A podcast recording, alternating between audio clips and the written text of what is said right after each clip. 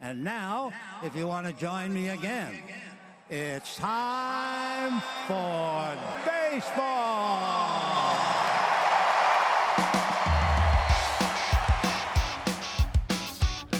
Driven deep to right field. There it goes. See ya. Top on down. Here comes a one-two pitch. Red Sox win the World Series.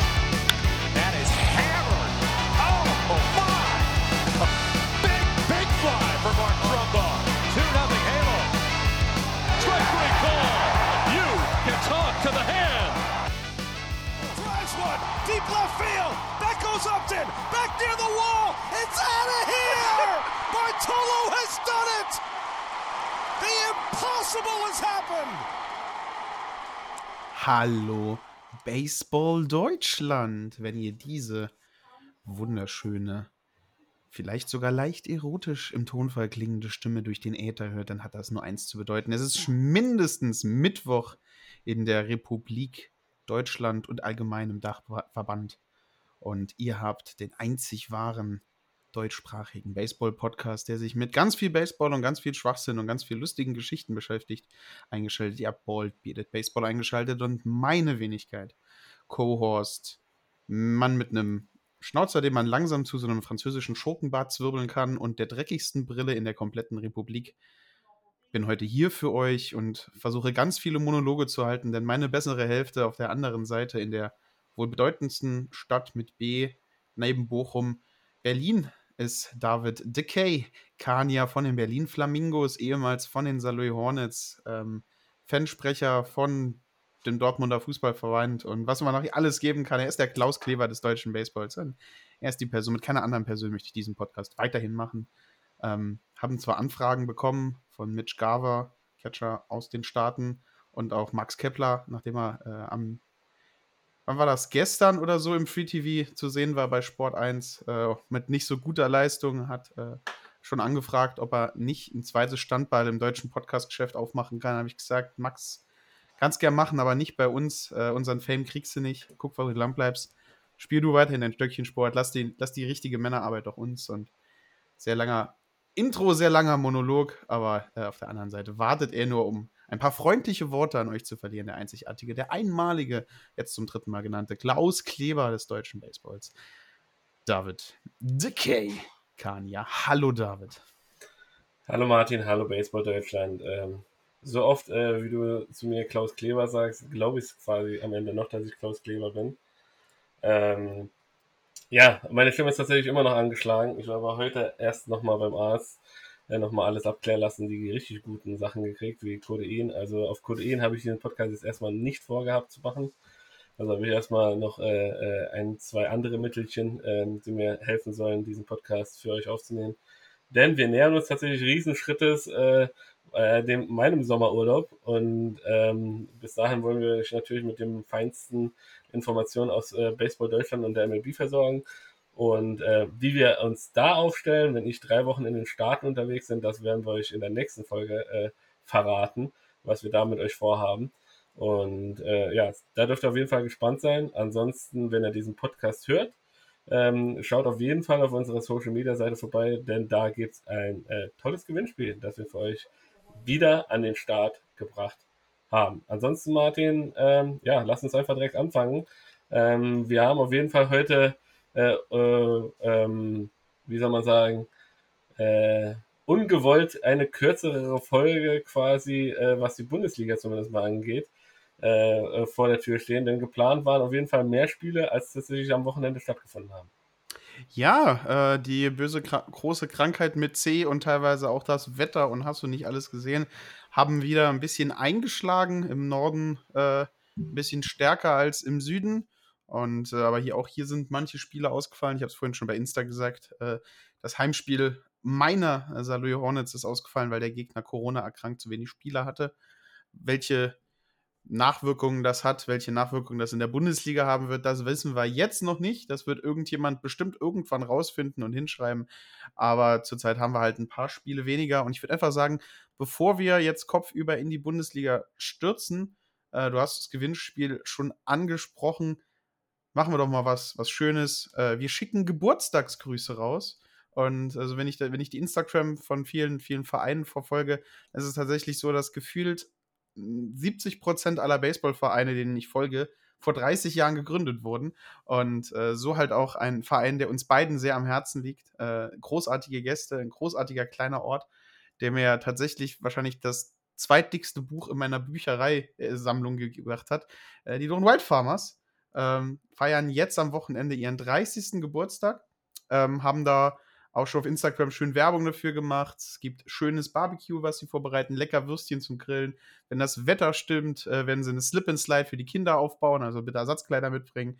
Und ich wünsche, wir, glaube ich, äh, also ich kann nur für mich sprechen, aber ich denke, David macht das mal, wünschen euch natürlich alles Gute und noch mindestens weitere 30 großartige Jahre deutschen Baseball mit den Doren Wild Farmers. Also herzlichen Glückwunsch nach Doren. Ja, auch von mir natürlich herzlichen Glückwunsch nach Dorn und äh, kaum sagtest du Martin, äh, fällt auch hier dieser wunderschön unterschriebene Baseball der 2022er Mannschaft der Dorum Wild Farmers hier von, bei mir von den Knien. Äh, den werden wir nämlich für euch da draußen verlosen. Ähm, äh, zu, zur Ehren des 30. Äh, Bestehens dieses äh, tollen Vereins, dieses sehr sympathischen Vereins, wie wir finden. Und äh, wir wünschen euch in den nächsten 30 Jahren ähm, mehr als nur einen Titel, sagen wir es mal so. Ähm, egal wo, egal was, äh, haltet durch, ihr macht das echt super und seid äh, quasi äh, für viele, viele Vereine, glaube ich, sowas wie ein Role Model, ähm, dass äh, ja, äh, äh, die Ausrede, wir sind nur vom Dorf, gilt meines Erachtens schon lange nicht mehr, wenn man euch als Vorbild sehen kann. Also, genug der Lobhudeleien, sonst denkt irgendjemand hier, wir sind hier parteiisch, wir sind hier irgendwie auf eine Mannschaft festgelegt. dem ist natürlich nicht so. Ähm, außer natürlich unsere Heimatvereine, dass wir da so ein bisschen besonderes äh, Augenmerk darauf richten oder eventuell auch mal ein bisschen, äh, ja, ich, ich will nicht sagen, äh, nachsichtiger sind, äh, was, was, was die Shelter angeht. Aber ähm, dass äh, ja, da man, man, man da ein bisschen äh, ja, sich mehr freut, ist ja, liegt ja natürlich auch in der Natur der Sache. Da muss, ich dir, da muss ich ja? dir leider widersprechen. Ich glaube, ich habe letztens unsere alten Folgen nochmal angehört. Äh, wenn unsere Heimatvereine gut spielen, damals waren wir noch beide bei Saarlouis, sind wir natürlich voller Lob. Aber ich glaube, es gibt keinen Podcast, der Menschen in einem Baseballverein hat, der ihren eigenen Verein so in die Tonne tritt, wenn sie was Schlechtes machen. Also so, so wie du, ohne Witz, so, so hart wie du mit, den, mit deinen Flamingos in Gericht gehst und so hart wie wir mit den Saarlouis Hornets ins Gericht gegangen sind, als wir noch erste Bundesliga gespielt haben, kann man gar nicht meinen, dass das unsere Heimatvereine sind. Deswegen, wir, wir okay. sind voller Lob, voller Lob, wenn sie was Gutes machen, aber wir sind äh, die Ersten, die den eitrigen Finger in die Wunde legen und sagen, da ist das Problem, so muss man das angehen, drittet euch doch mal ein bisschen in den Arsch, Jungs, das ist Baseball. Genau. Okay, äh, das, deshalb, vielleicht liegt es auch daran, also mein, mein, meine Gedanken äh, sind immer relativ, also äh, äh, überschaubar in der Vergangenheit. Also ich höre mir tatsächlich, weil einfach, weil ich meine Stimme nicht gerne höre, ja. Ähm, äh, also ich glaube, äh, ich glaube, das geht 90 Prozent der Menschen so außer dir, Martin, weil du ja, ich liebe meine sehr, Stimme. Sehr, du bist sehr selbstverliebt, was das angeht. Äh, ich lese mir meine eigene gute Nachtgeschichten vor. Tatsächlich kann ich mir das durchaus vorstellen. Und du sollst mich jetzt auch nicht zum Lachen bringen. Entschuldigung, David. Lachen ist natürlich jetzt Gift in dieser Sache. Ähm, ja, dann äh, gehen wir einfach wieder, äh, versuchen wir wieder den Draht äh, Richtung Bundesliga zu lenken. Und tatsächlich das erste Spiel, was natürlich am Wochenende hätte stattfinden sollen, waren die Berlin Flamingos gegen die Dortmund Wanderers. Ein echter äh, Hit um entweder Playoff ja, Playoff nein oder Playdowns und äh, weiteres Abrutschen in der Tabelle in der Tabelle in Bundesliga Nord hätte es hier geheißen. Doch wie gesagt, der Gegner aus Dortmund hatte äh, etliche Corona-Fälle zu verzeichnen und aufgrund dessen musste dieses Spiel leider abgesagt werden. Das heißt, die Berlin Flamingos haben diese Woche eine Woche Zeit gehabt, so ein bisschen durchzuschnaufen, ein bisschen äh, zu regenerieren, denn am Wochenende ja, kommen niemand Geringes als die Bonn Capitals äh, in den Flamingo Park, äh, worauf ich mich sehr freue. Ähm, und da wird natürlich gezeigt, äh, ja, versucht, wird auf jeden Fall zumindest mal versucht mitzuhalten. Ähm, wir reden hier noch nicht mal von irgendwelchen Siegen oder Splits oder sonst was. Äh, das wird schon hart genug äh, sein. Aber ähm, ja, ordentliches Spiel aufs Parkett zu bringen, dem Gegner wirklich ein Battle zu geben, ich glaube, das ist, das ist und das sollte auch das Ziel äh, der Flamingos am nächsten Wochenende sein. Das andere Spiel, das hätte stattfinden sollen, war zwischen den Cologne Cardinals und den Bonn Capitals. Und auch hier, äh, äh, wie gesagt, ähm, ja, kam es aufgrund von Corona wiederum zu Ausfällen, sodass dieses Spiel auch nicht stattfinden konnte. Wird jetzt geguckt, wie man das alles natürlich in den restlichen eh schon eng gestrickten Terminplan irgendwie unterkriegt. Ähm, bin mal gespannt, was sich da der DBV einfallen lässt. Ähm, äh, bleibt da abzuwarten. Aber äh, ja, ähm, äh, muss auf jeden Fall irgendwie funktionieren, denn äh, ich kann mir ehrlich gesagt nicht vorstellen, dass die Spiele einfach aus der Wertung rausfliegen. Das wäre äh, ja schon ein bisschen gemein, obwohl manchmal würde mich auch so eine Entscheidung nicht wundern. Ja? aber ein Schelm, wer da was Böses denkt. Und dann gehen wir zu dem ersten Spiel an diesem Wochenende, das tatsächlich stattgefunden hat. Und ähm, ja, da ging es an sich mit zwei Mannschaften weiter, den Stuttgart Reds, die auf die München Hard Service getroffen haben. Ähm, zwei Mannschaften, die in absoluten Aufschwung sind, was die Bundesliga Süd angeht. Beide äh, Playoff-Contender ähm, und äh, dieses Jahr sogar die München Hard Service ein Tick weit stärker, Martin. Tick weit stärker und ähm, da war ja jetzt tatsächlich dieses Mal, möchte jetzt nicht sagen, das Spitzenspiel der ganzen Wochenendes, aber von den stattgefundenen Spielen war es halt einfach das Spitzenspiel. München H Disciples auf dem dritten, die Stuttgart Reds auf dem vierten Platz. Ähm, beide wurden natürlich dicht gefolgt von den Mainz Athletics, deswegen war hier ein Sweep von einer Seite hätte halt die Möglichkeit der Mainzer gegeben, da ranzukommen, auszugleichen, noch einen Angriff zu machen. Und deswegen war es halt ganz wichtig, dass beide Mannschaften hier kämpferisch in das Wochenende reingegangen sind. Und ob sie das geschafft haben, das gehen wir doch einfach mal durch. Das erste Spiel bei den Stuttgart Reds zu Hause haben die Gastgeber sehr früh auf das Gaspedal getreten. Ein Run im ersten, einer im zweiten, dann konnten die Gäste im dritten ihren ersten Anschluss erzielen. Aber die Reds legten sofort nach und brachten drei Runs im dritten Inning hinterher. Dann kam aber das fünfte und sechste Inning und im fünften und sechsten Inning schafften es die Hardy Disciples tatsächlich insgesamt acht Runs nach Hause zu bringen, um neun Runs auf ihr Konto zu schreiben. Da konnten die Reds mit ihren fünf nur noch hinterher schauen, konnten im siebten und achten Inning zwar nochmal auf neun zu sieben verkürzen, aber leider hat es da nicht gereicht. Die Stuttgart Reds offensiv tatsächlich eine sehr starke Mannschaft gewesen, drei Home Runs geschlagen, einer äh, von Zratek, einer von Van Bergen und einer nochmal von Van Bergen, dem anderen von Van Bergen. Es ist halt schön, wenn man zwei Van Bergens hat. Ähm, dann kann man eigentlich äh, so viele Van Bergen Home Runs haben wie heute. Moritz Van Bergen vor allen Dingen drei von fünf, ein Home Run, ein RBI, zwei Runs selber erzielt. Ähm, aber leider drei Home Runs haben nicht gereicht, die Münchner in Schach zu halten. Äh, von Kapf auf dem Hügel gestanden, zu Beginn sechs Innings durchgepitcht, die ganzen Runs eigentlich auf seine Kante, Kante genommen, aber das Spiel halt immer noch gewonnen. Steinlein hinten dran holt sich den fünften Save dieser ja, schon fast in der Mitte, fast über der Mitte hinausgehenden Saison. Auf der anderen Seite, Mendoza schaffte es halt nicht wirklich ins Spiel reinzukommen. Die München Hard Disciples konnten zehn, Run, äh, zehn Hits auf ihn schlagen, sechs Runs sind auf ihn nach Hause gekommen, davon drei Stück earned, äh, zwei waren gewalkt und fünf Strikeouts hat er geworfen. Ähm, die Reds, was ein bisschen zu Problemen führten, waren halt zwei schwerwiegende Errors, die den Gegnern das Spiel so wenig in die Hand gelegt haben, und dann von Kapf und Steinlein mit ihrer großartigen Pitcherleistung. Zusammen 183 Pitches haben sie geworfen, 170 von Van Kapf und nochmal 66 von Steinlein, um das Spiel zuzumachen. Ja, erstes Spiel war ein sehr enger Nailbiter. Ähm, war so, ich glaube, so borderline eine Mischung aus dem David Kania und Martin Selzer Spiel. Es ging nicht 24, 23 aus, aber auf der anderen Seite hattest du auch Pitcher gehabt, die das Spiel teilweise wirklich gut kontrolliert haben. Das Defensiven, ähm, die über weite Strecken des Spiels die Bälle gut kontrolliert haben. Du hast offensive Momente gehabt, vor allen Dingen die drei Home Runs der Stuttgart Reds, dass es dann hinten raus halt nicht gegleicht hat, waren halt so Momente.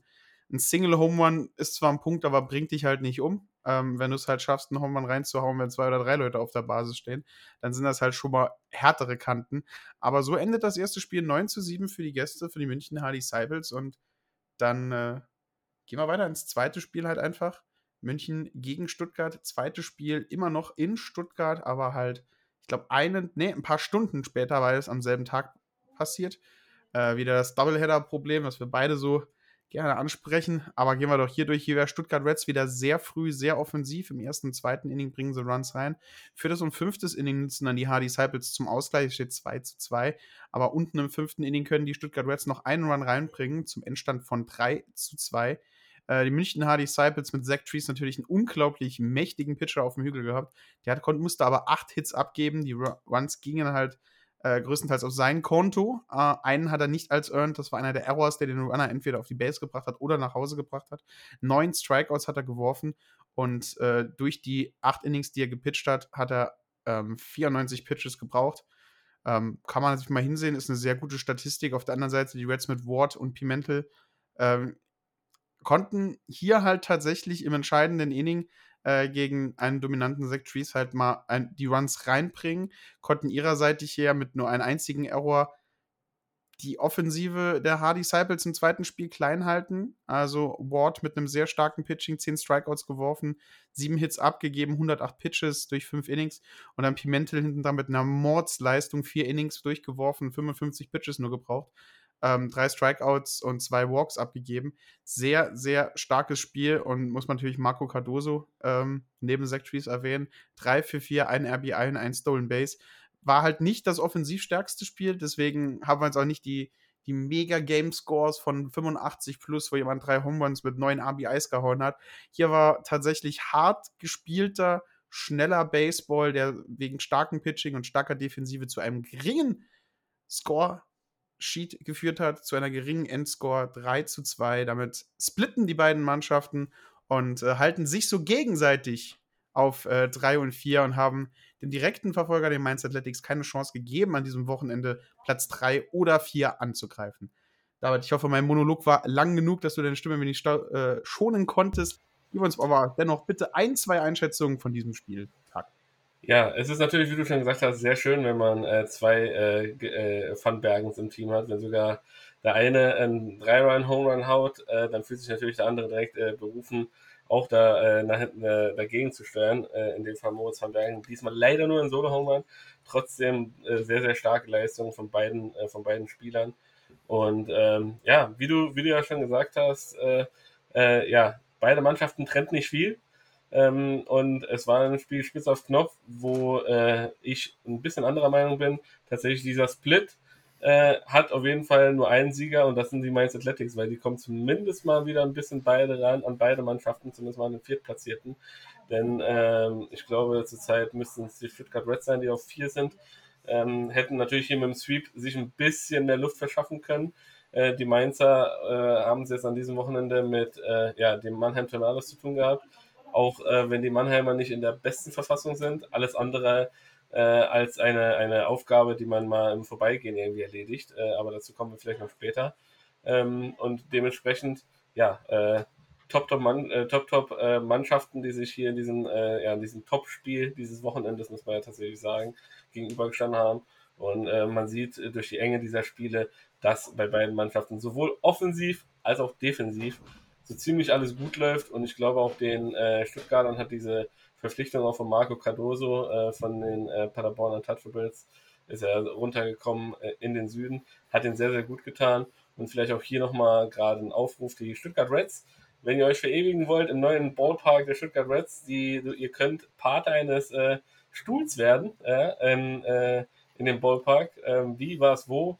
Einfach bei den Stuttgart Reds auf die Homepage mal draufklicken und euch da mal die Teilnahmebedingungen äh, äh, ja, durchlesen und dann äh, wäre doch nice, einen Martin Selzer Seat ja, äh, irgendwo im deutschen Ballpark äh, zu haben. Äh, jedes Mal, also ich gehe mal davon aus, dass du dann jedes Mal freien Eintritt hast und dich auf diesen Seat auch posten wenn, wenn, du da irgendwo in der Nähe bist. Mhm. Ähm, coole Idee, finde ich, finde ich schon eine starke Aktion und von meiner Seite drücke ich auf jeden Fall die Daumen, dass da ordentlich was zusammenkommt. Denn die Schwaben, muss man ja sagen, was Geld angeht, sind sie einmal so ein bisschen sparsam. Ne? Äh, und äh, haben natürlich jetzt einen riesen Ballpark da hingesetzt gekriegt. Äh, und äh, wir hoffen, es wird jetzt nicht an den Stühlen scheitern. Aber das äh, glaube ich, glaube ich ehrlich gesagt nicht. Ein kleines äh, Späßchen am Rande. Und ähm, ja, gehen wir einfach weiter zur nächsten Partie in der Baseball-Bundesliga. Und ja, auch die fand diesmal im Süden statt. Die Ulm Falcons äh, trafen auf den amtierenden Meister, die Heidenheim Heideköpfe. Und für die Heidenheimer geht es einfach nur darum, die Saison, man, das hört sich blöd an, irgendwie gut zu beenden. Ja, sie spielen ja auch keine schlechte Saison. Nur spielen sie nicht die Saison, quasi, die man sonst einfach von den Heidenheimern irgendwie gewohnt ist. Äh, dass sie äh, das Maß aller Dinge sind und sich normalerweise alle Mannschaften an ihnen orientieren. Ähm, das ist äh, für, für die Mannschaft leider dieses Jahr nicht so der Fall. Ähm, und äh, umso spannender was zu sehen, äh, wie sie sich dann gegen die Ulm Falcons verhalten, Martin. Ja, äh, die Ulm IT Shore Falcons, eine Mannschaft, ähm, letzten Jahre ein bisschen Fallobst, immer mal wieder so Spieltage, wo sie gefühlt nicht an erscheinen, ihre Baseballschläger gegen Tennisschläger eintauschen und damit gefühlt keinen Ball aus dem Infield rausbekommen. Ähm, so Tage erwischen, wo weder Pitching noch Defensive das auf demselben Feld stehen, habe immer das Gefühl, die eine Hälfte der Mannschaft spielt auf dem Softballfeld, die andere Hälfte äh, steht auf dem Baseballfeld und man kommuniziert nicht miteinander. Ob das so ein Wochenende war gegen die Heilmein Heideköpfe, kann man jetzt wirklich nicht sagen. Ähm, natürlich Heidenheim als haushoher Favorit. Ähm, aber wie du schon gesagt hast, nicht die do dominante Season, die man normalerweise erwartet von den Heideköpfe. Ähm, deswegen war, und muss man auch wirklich dazu sagen, war die Voraussetzung für die Heideköpfe, dieses Wochenende einen Sweep zu schaffen, um ihren zweiten Platz hundertprozentig zu halten, war eine, eine Pflichtaufgabe. Und äh, muss man einfach sagen, das haben sie halt auch eigentlich ganz gut gemacht. Vor allem im ersten Spiel hat man die Dominanz gesehen. Da hat man nämlich über weite Strecken den Gegner gar nicht wirklich zum Schlag kommen lassen. Ähm, ein Run im ersten, zwei im, äh, drei im zweiten Inning, einer im fünften, drei im siebten, einer nochmal im neunten. Und tatsächlich erst im neunten Inning sind die Ulm Falcons überhaupt mal dazu gekommen, Runs nach Hause zu bringen. Äh, die Heim-Heideköpfe haben einen Großteil ihrer Pitcher benutzt, einfach nur hier auch, glaube ich, um Arme ein wenig zu schonen. Bolsenbrück hat am Anfang auf dem Hügel gestanden, fünf Innings durchgepitcht, einen einzigen Hit zugelassen, neun Strikeouts geworfen, also fast perfekt da oben gestanden, 64 Pitches hat er geworfen, 17 Batters hat er gefaced. Dann äh, hat man ihn runtergenommen, dann hat Sommer zwei Innings, Krigsby eins und äh, Seifried hinten dran nochmal eins, um den Sack zuzumachen. Se Seifried an seiner Sache war auch derjenige, der die Hits und der die Runs äh, der IT Shore Falcons zugelassen hat. Aber ansonsten, ähm, die Heidenköpfe stark, stärkere Mannschaft in Spiel 1. Auch was die Offensivpower angeht, natürlich, wenn du jemanden wie Sean Larry als DH hast, äh, der mal schön einen Ball rauskloppt und die Runs nach Hause bringt, ähm, dann, dann lässt sich das halt einfacher spielen. Aber Spiel 1 muss man einfach sagen, deutlich, deutlich, deutlich die Heideköpfe die stärkere Mannschaft. Äh, den Ulm Falcons nicht wirklich eine Chance gelassen in Spiel 1 und wirklich bis zum neunten Inning auch ein Shutout durchgeworfen. Ähm, IT Sure Falcons selber nochmal mit drei Errors auf ihrer Seite machen es natürlich da so einer starken Mannschaft wie Heidenheim ein bisschen leichter. Ähm, das Pitching hat auch 15 Mann gewalkt.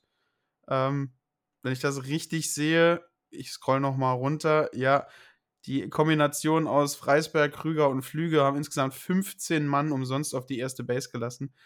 Ähm, das ist halt auch schon in der ersten Bundesliga ein Geschenk, das eine Mannschaft wie die Heimer Heideköpfe halt gerne annimmt.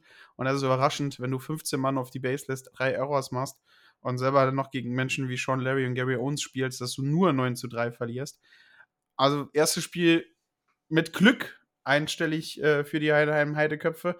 Glück für die IT Show Falcons. Und das zweite Spiel hat das Ganze ein bisschen ach, möchte ich sagen, komplett umgedreht, aber das war ein deutscher Baseball-Krimi, den man so nicht erwartet hat. Denn äh, beide Mannschaften auf weiten Strecken sehr ausgeglichen. Ähm, die äh, Heidenheim Heideköpfe äh, erzielen einen Run im dritten Inning.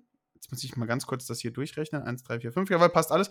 Ein Run im dritten Inning. Äh, den konnten die IT Falcons gleich ausgleichen.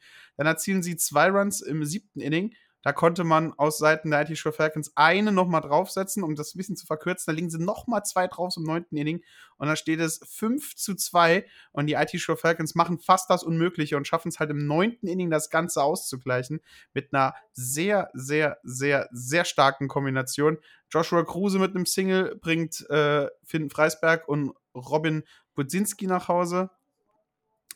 Ähm, ne, Bosinski auf Second, äh, Bosinski scored äh, auf ein Single von äh, Benzima und dann Silvian Stilzbach mit einem Walk auf dem 3-1er-Codes bei Bases Loaded, schaffen sie dann halt äh, den Ausgleich und dann ist es, wie es so oft kommt, du hast einen Spieler, ein, ein, ein Spieler, auf den du normalerweise vertrauen kannst, Ulm underscore Nachname 1, Ulm underscore Vorname 1, äh, hat er ein Pop-Up, das zweite aus und dann ist äh, Eftimios Flüge Swinging Strikeout gegangen und dann kommt man das Spiel mit Bases loaded nicht mehr für sich entscheiden, konnte keinen Walk-Off haben und man geht in die Verlängerung.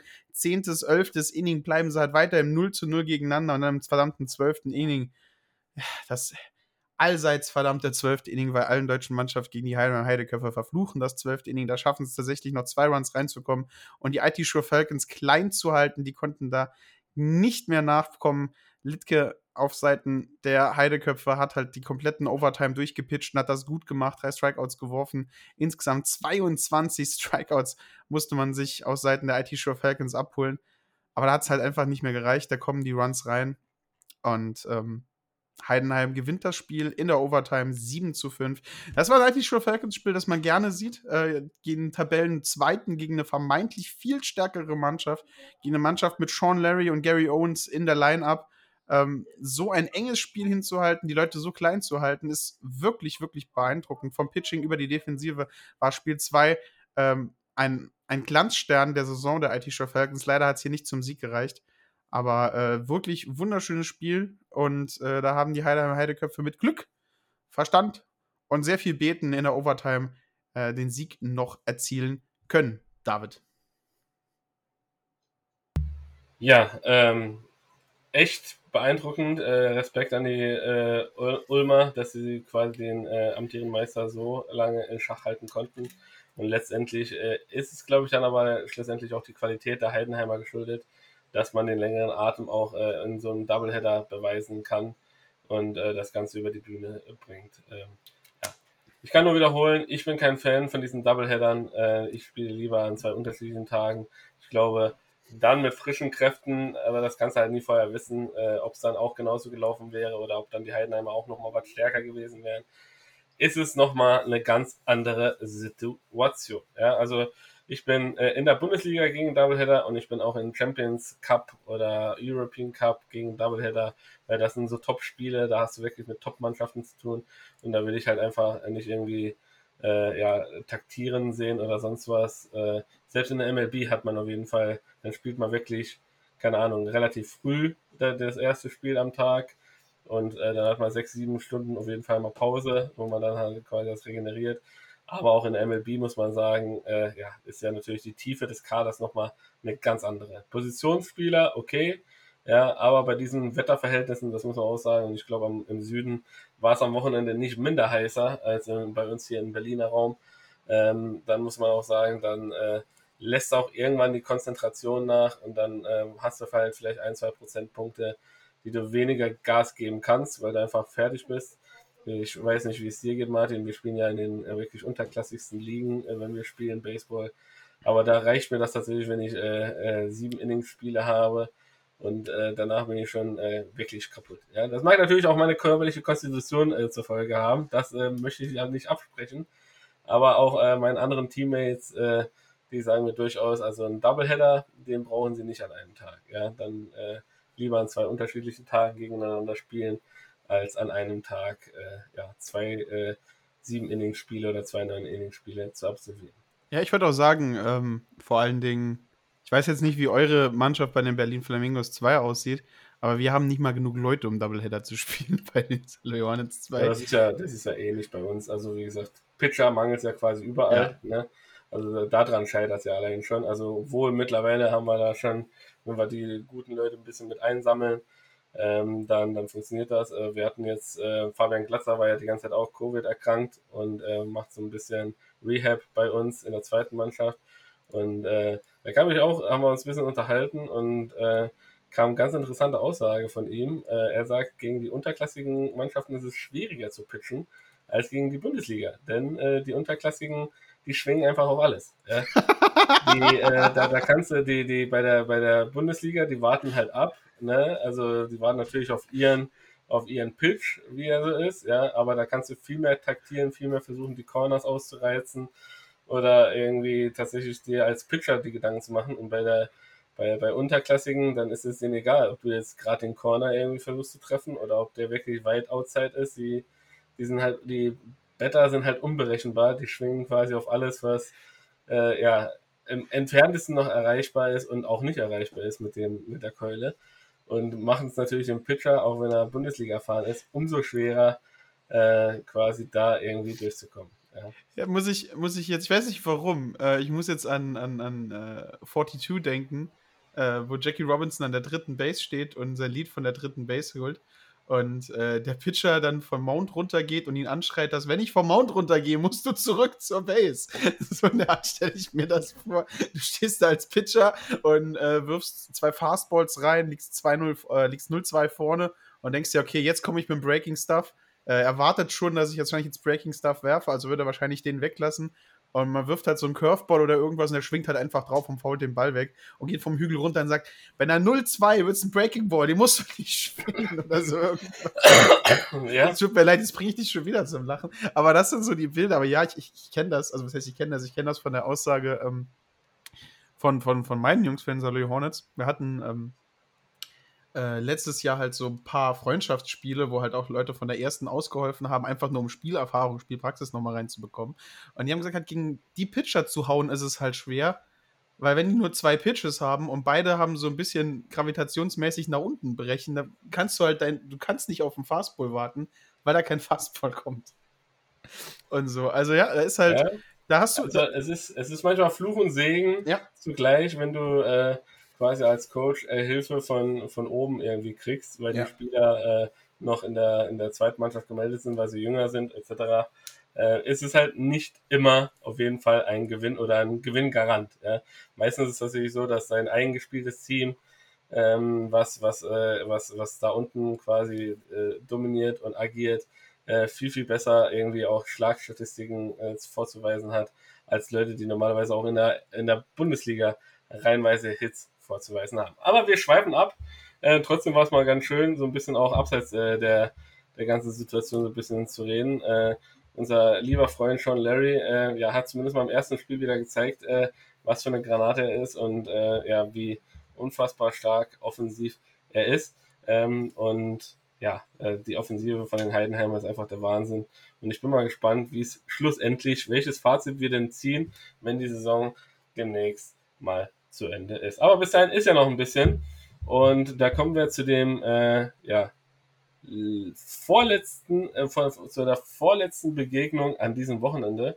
Und zwar, ja, zum Südwest-Derby. Ähm, den Mainz Athletics und den trafen auf die Mannheim Tornados. Und ich habe es vorhin schon erwähnt, die Mannheim Tornados dieses Jahr einfach nicht wiederzuerkennen. Ja? Äh, ähm, nicht mehr quasi diese Dominanz, nicht mehr diese Stärke, auch gegen sag ich mal, in Anführungszeichen unterklassige Gegner äh, ja die Dominanz zu haben, auch äh, einen, einen äh, Shutout zu machen oder einen, einen Mercy Rule Sieg einzufahren. Gar nicht. Sie tun sich unfassbar schwer, äh, wenn man so sich mit ein paar Leuten vom Verein unterhält, mit denen man irgendwie auf Social Media verbunden ist, etc. Äh, dann hört man immer mehr, dass ja man sich nicht so ganz einig ist, was so die strategische Ausrichtung aus der Mannschaft äh, äh, sein soll. Will man sich auf die Jugend fokussieren? Will man äh, quasi einen kurzfristigen Erfolg und einfach an die Rekordmeisterschaft irgendwie versuchen anzuknüpfen. Und äh, ja, da gibt es wohl unterschiedliche Meinungen im Verein und das ist natürlich immer so ein bisschen Gift. Ähm, und wenn natürlich dann, sage ich mal, der kurzfristige Erfolg herkommen soll, man nicht auf die Jugend setzt, aber auch der Erfolg dann ausbleibt, ist es natürlich umso schlimmer. Und dann äh, wird natürlich das ganze, das ganze System hinterfragt. Und ähm, bei den Mainzern hatte man letzte Saison bereits diese Art Umbruchphase, muss man sagen. Äh, die ist immer noch nicht komplett abgeschlossen. Ähm, sie sind aber auf jeden Fall, würde ich sagen, gefühlt noch mal einen Schritt weiter als die Mannheimer es zurzeit sind. Und äh, ja, insbesondere seit der Rückkehr von Austin Gallagher sind sie offensiv einfach unfassbar stark. Und äh, ja, dementsprechend auch sehr, sehr schwer zu schlagen. Und jetzt auch gegen die Mannheim Tornados. Ähm, ja, wollten sie äh, auf jeden Fall playoff-technisch weiter oben dranbleiben, Martin. Ja, äh, oben dranbleiben und vor allen Dingen, wir haben es ja vorhin schon gesagt, ist äh, der Süden sehr eng beieinander. Also, wenn man jetzt, ach, habe ich schon wieder auf Logo-Download geklickt. Ich mag unsere Homepage. Ähm, jetzt mal von Regensburg abgesehen, Heidenheim, Haar, Stuttgart und Mainz sind alle immer nur einen, äh, einen Sieg voneinander entfernt. Also da kann sich halt in den nächsten Wochen noch alles ändern, alles drehen. Und wir können sogar tatsächlich in der Welt leben. Also wenn Mainz jetzt, sagen wir mal, Heidenheim äh, sweepen würde beim nächsten Mal, wenn sie aufeinandertreffen.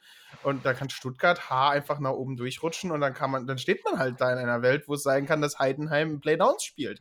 Das ist mathematisch alles drin und tatsächlich gar nicht so unwahrscheinlich, äh, wenn man sich das Ganze anschaut. Aber dafür muss man natürlich erstmal als Mainz Athletics noch ein paar Siege einfahren. Und äh, gegen einen schwächelnden Riesen, gegen einen schlafenden Giganten, gegen einen eine gefallene Zivilisation möchte man noch nicht sagen, aber gegen die Mannheim Tornados, die dieses Jahr, wie du schon gesagt hast, vor allen Dingen gegen sich selber kämpfen, äh, kann man sowas mal machen. Und äh, du hast schon Austin Gallagher erwähnt und da werfe ich nochmal einen äh, gewissen Herr Bolt in das Rennen. Und dann hast du schon mal zwei Home Runs und insgesamt fünf RBIs, die dich nach vorne bringen. Denn Spiel 1 hat ganz klar nach Mainz Athletics Dominanz geschrien, obwohl die Mannheim Tornados im ersten Inning in Führung gegangen sind mit einem Run. Das konnte aber Mainz im dritten Inning komplett ausgleichen und in die Tonne drehten. Fünf Runs bringen sie selber rein zum 5 zu 1. Stand nach dem dritten Inning. Das erhöhen sie nochmal um zwei im fünften Inning. Da konnten die Tornados nochmal einen erzielen zu ihrem letzten Zwei-Run. Endergebnis und dann geht es weiter. Kommen im sechsten nochmal zwei, im siebten nochmal vier. Auf äh, 14 Hits bringt man 13 Runs nach Hause, 13 zu 2. Schlagen die Mainz Athletics die Mannheim Tornados mit Mercy nach sieben Innings. Und äh, die drei Errors auf Seiten der Tornados und die sieben Walks, die man abgegeben hat, haben da hier ihr Übriges dazu getan. Äh, Wildenhain und Kotowski haben das Spiel halt dann unter sich so ein bisschen ausgemacht. Die zwei Runs, die man abgegeben hat, kamen ihnen absolut nicht mehr irgendwie zu Schaden. Wildenhain drei Strikeouts geworfen, drei Walks, fünf Hits abgegeben und auf der anderen Seite der Tornados äh, Gies Bertha hat seine fünfte Niederlage eingefangen, fünf Innings hat er gepitcht, acht Hits abgegeben, sieben Strikeouts geworfen, einen Home Run abgegeben, fünf Leute gewalkt, sechs, sieben Runs ab. Sieben Runs hat man auf ihn erzielt, sechs davon waren earned. Ja, und du hast schon wie gesagt, Austin Gallagher ist halt auch Spieler dieser Partie. Vier von fünf, einen Home Run, zwei RBI selber. Jedes Mal, wenn er auf Base gekommen ist, ist er auch nach Hause gekommen. Und äh, Maximilian Bolt direkt hinten dran, zwei von vier, ein Home Run, drei RBIs, selber drei Runs erzielt. Also erstes Spiel eindeutig die Offensivpower der Mainz Athletics neu erstärkt. Das 2-3-Double aus Bolt und Gallagher bringen hier die Punkte nach Hause. Ähm, und der Rest vom Team gibt ihr Bestes, stärken alle hart nach, aber halt, wenn du da so eine 2-3-Kombo hast aus Bolt und Gallagher, dann ist es halt einfach so, da machst du halt wenig dagegen.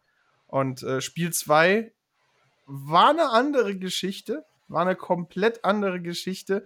Denn hier haben die Mannheim Tornados sich gesagt, das kann doch jetzt nicht sein. Es kann doch nicht sein, dass wir 2022 bangen müssen, äh, um einen guten Play-Down-Spot kämpfen müssen, vor kurzem noch wirklich in der Bedrohung waren, äh, vielleicht sofort in die Relegation zu müssen. Da gibt man Gas. Drei Runs im ersten, sieben Runs im zweiten, 10 zu 0 Führung nach dem zweiten Inning für die Mannheim Tornados. Und dann ist das Ziel ja eigentlich klar.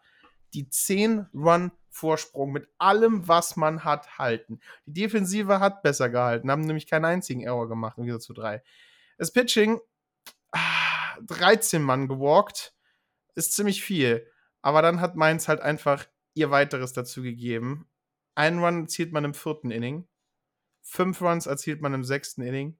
Sechs Runs erzielt man im siebten Inning einer nochmal im neunten und man dreht das Spiel komplett um und gewinnt 13 zu 10. Also ich möchte in dem Moment, das ist so ein Spiel, da will ich nicht im Dugout der Mannheim Tornados sitzen. Also wirklich schon im, am Kämpfen, am, am Kämpfen nach unten. Ähm, und dann schaffst du es auf eine so vermeintlich starke Mannschaft, die sich im ersten Spiel komplett deklassiert hat, äh, so stark reinzukommen. Du kannst äh, Engsiondo komplett aus dem Spiel nehmen. Der gibt im ersten Inning acht Hits ab äh, ersten, zweiten in diesem acht Hits ab, neun Runs gehen auf ihn, er wirft nur zwei, äh, wird nur zwei Walks, 47, nach 47 Pitches jagt man den Mann halt einfach vom Hügel runter.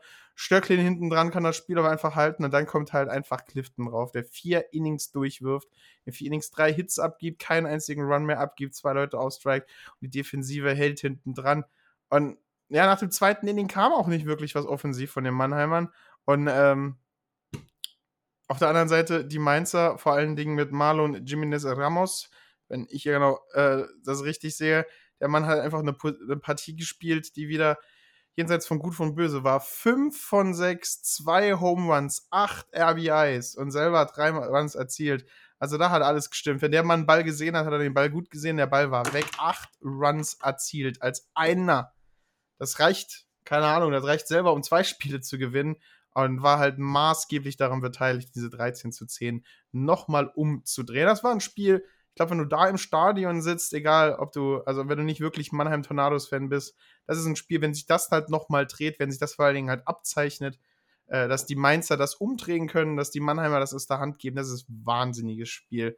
Und äh, haben die Mainzer gut gemacht, haben damit ihren Anspruch auf eher Play, ähm, Playoffs als Playdowns äh, nochmal lautstark kundgetan und um die Mannheim Tornados sieht es halt einfach nicht so gut aus. David. Ja, irgendwie erinnert das Ganze schon ein bisschen an Little League Baseball. Also ein 10 zu 0 Comeback in der Bundesliga ist doch relativ selten. Äh, Glückwunsch hier an die Mannheim, äh, an die Mannheim Tornados, wollte ich sagen, an die Mainz Athletics für dieses Kunststück, das man hier fertiggebracht hat. Aber äh, Jimenez und Max Bolt äh, wenn man solche natürlich äh, äh, offensiv starken Spieler bei sich und seinen eigenen Reihen weiß, dann ist es natürlich einem nie bange.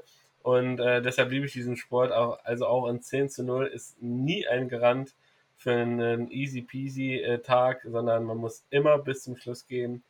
Und wenn du dann einmal in den Kopf des Gegners drin bist und wenn du tatsächlich eine bescheidene Saison spielst und dann reicht einfach nur, ja, ein Freerun oder ein Grand Slam, den du dann kassierst, und obwohl du noch eine dicke Führung vor dir hast, äh, ja, hast du natürlich dann äh, Bange und äh, hast Angst etc. Und äh, ja, wenn du dann im letzten Inning nochmal die Chance hast, hast Bases loaded, ein aus und kassiert es dann noch ein Double Play zum Schluss, dann ist das natürlich nochmal, sag ich mal so, für die Mainzer die Kirsche auf der Sahne, ja. Und äh, für, die, für die Mannheimer äh, ist es natürlich ja, trostlos und mutlos und man weiß selber nicht, wie ein hier geschehen ist, Martin. Ja, tatsächlich wahnsinniges Spiel. Wahnsinn, dass sie das gedreht haben. Und ähm, war so ein bisschen vielleicht die Top-Begegnung. Ähm, das, das, das, also das Top-Spiel, weil so ein wahnsinnige Umdreher haben wir jetzt gar nicht mehr. Wir haben das letzte Spiel des Wochenendes, das gespielt wurde. Das ist auch im Süden. Ähm, das macht halt äh, die Nord-Tabelle gleich zu lesen halt ganz, ganz einfach. Wir können einfach sagen, schaltet letzte Woche nochmal ein, da haben wir euch gesagt, wie der Norden aussieht. Aber wir haben ja noch eine Begegnung im Süden. Das ist eine Begegnung, die man eigentlich ähm, zu Beginn der Season vielleicht anders gesehen hat. Wir haben die Tübingen äh, Hawks letztes Jahr sehr gelobt, dass es eine Mannschaft ist, Jetzt, wo wir nicht mehr überrascht sind, wenn sie Siege erreicht, äh, erreichen, dann haben sie gut gestartet, haben einige erfolgreiche Punkte machen können. Jetzt muss ich auch einmal niesen, Sekunde. Aber äh, jetzt haben wir natürlich einen Gegner, die dieses Jahr wahrscheinlich ihre beste Season ever spielen, seit wir diesen Podcast machen. 20-2 äh, haben sie gestanden vor diesem Wochenende und äh, ich glaube, jeder Buchmacher hätte mein Geld äh, mit, mit äh, Lachen genommen, wenn ich gesagt hätte, die Regensburger sweepen das Ganze nicht. Ähm, und so ist es halt, dass man an diesem Samstagabend um 19 Uhr Night Game in Regensburg, Tübingen Hawks zu Gast bei den Guggenberg Regensburg Legionären und wie soll es denn auch anders sein? Die heimischen Legionäre vor heimischer Kulisse fangen zwei im ersten, zwei im zweiten, einen im dritten, einen im vierten, zwei im sechsten, einen im siebten, also fast jedes Inning am Scoren. Das gibt, gab seit MLB The Show 2019 gab das einen wichtigen Erfolg. Man muss ein Spiel gewinnen, in jedem Inning einen Run erzielen. Konnten sie nicht komplett machen, dennoch 9 zu 0 geht das erste Spiel an die Legionäre. Ähm, Pitching der Tübingen Hawks war absolut chancenlos. Da war keiner, der auf den Hügel kam und irgendwas gegen die Legionäre ausrichten konnte. Auf der anderen Seite Legionäre mit Petrol und Hillards. Petrol immer noch ungeschlagen, acht Siege hat er unter seinem Gürtel. Sieben Innings hat er gepitcht, nur 88 Pitches hat er gebraucht, also fast. Ähm, Jetzt sind da 12, 13 Pitches pro Inning, eine richtig gute Statistik und offensiv äh, sechs ganze Doubles haben die Legionäre gehauen. Äh, Schmitti, Vance, Ramirez, Beaver, Amon, äh, Harms, Rettle haben die Bälle alle gut gesehen, alles gut rausgehauen. Und ähm, ja, Christian Petrol, drei Hits abgegeben, zwölf Leute ausgestrikt. Tübingen Hawks vier Errors noch gemacht. Tübingen Hawks auf der anderen Seite sechs Leute noch gewalkt. Also die Legionäre halt einfach eine ganz andere Klasse und in jedem Inning waren sie erfolgreich. In jedem Inning haben sie fast gescored. Da war einfach eine, eine, eine überlegene Mannschaft hier zu sehen. Und kann ich mehr drüber sagen. Also es ist immer dieses Problem, äh, wenn du eine Mannschaft hast, die das ganze Jahr so dominant ist, fällt mir halt irgendwann nichts mehr ein. Wenn jetzt nicht irgendwie ein Spieler ist, der vier Homeruns geschlagen hat, kann man einfach sagen, ja, ist halt mehr von dem, mehr von dem, was wir das ganze Jahr gesehen haben. Und Spiel 2 sah halt so ähnlich aus. 7 zu 0 ging das aus. Die Legionäre halt einfach wieder die dominantere Mannschaft mit einem dominanteren Pitching. Und äh, muss man es erwähnen, wer da auf dem Hügel gestanden hat, muss man nicht man schlägt die Legionäre im ersten Spiel oder man schlägt sie gar nicht, was ja eigentlich falsch ist, denn die Niederlage hat ja Bowman auch eingesetzt. Aber was soll Caleb Bowman, sechs Innings auf dem Hügel gestanden, zwei Hits zugelassen, zehn Leute ausgestrikt. Und ja, da muss man nicht mehr viel dran sagen. Dann ist noch Tomek nachgekommen, der hat zwei Innings geworfen. Schüller hinten dran hat den Sack dann endgültig zugemacht. 7 zu 0 auf 11 Hits. Ähm, kein Home Run, diesmal nur vier Doubles, deswegen auch nur sieben Runs und nicht neun. Also die Legionäre hat einfach die stärkste Mannschaft zurzeit im Süden, was den Baseball angeht. Ähm, die Tübingen Hawks ein bisschen im Formtief, habe ich das Gefühl. Äh, zu Beginn der Season waren sie eine stärkere Mannschaft. Zu Beginn der Season hatte ich das Gefühl, sind sie kompletter, stehen sie als, als bessere Einheit da. Aber hat einfach auch eine so bockschweren Gegner gehabt. Die Legionäre sweepen hier den nächsten Gegner, fahren das Ganze weiter nach Hause sichern ihren Platz 1 in der Tabelle noch mehr. Kann man nicht viel dazu sagen. Krankheitsgestrafter Dave. Hast du noch ein paar abschließende Worte zu dieser Begegnung? Ja, also ähm, Glückwunsch erstmal an die Regensburg Legionäre. Die spielen tatsächlich wie die Bonn Capitals im Norden irgendwie die Saison in einer eigenen Liga ähm, und äh, lassen nie was zu. Äh, selbst in engen Spielen äh, gegen Heidenheim, da kann man tatsächlich immer mal einen Loss einfahren, weil das ist meistens wirklich ein absolutes Top-Top-Spiel und äh, da geht es nur um Nuancen, aber alle anderen Mannschaften haben sich unfassbar schwer getan gegen diese, gegen diese Mannschaft, denn sie spielt sowohl defensiv eine sehr, sehr starke Runde, ja, also auch im Pitcher-mäßig, also wenn du so, so eine Rotation bei dir drin hast, ja, äh, fällt es dir einfach nur auch schwer, im, im Spiel konzentriert zu bleiben, denn viel bekommst du nicht zu tun. Und äh, die paar Dinger, die dann in deine Richtung kommen, musst du dann auch richtig verarbeiten, fielden und äh, versuchen natürlich da auch die Entscheidungen auszumachen.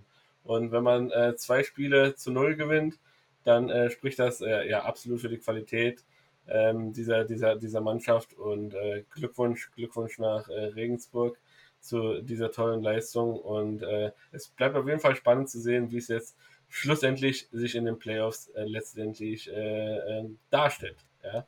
Und äh, ja, das war quasi äh, die Bundesliga für, für diese Woche. Tatsächlich nur Südspiele, also scheint der Virus extrem im Norden um, um sich geschlagen zu haben.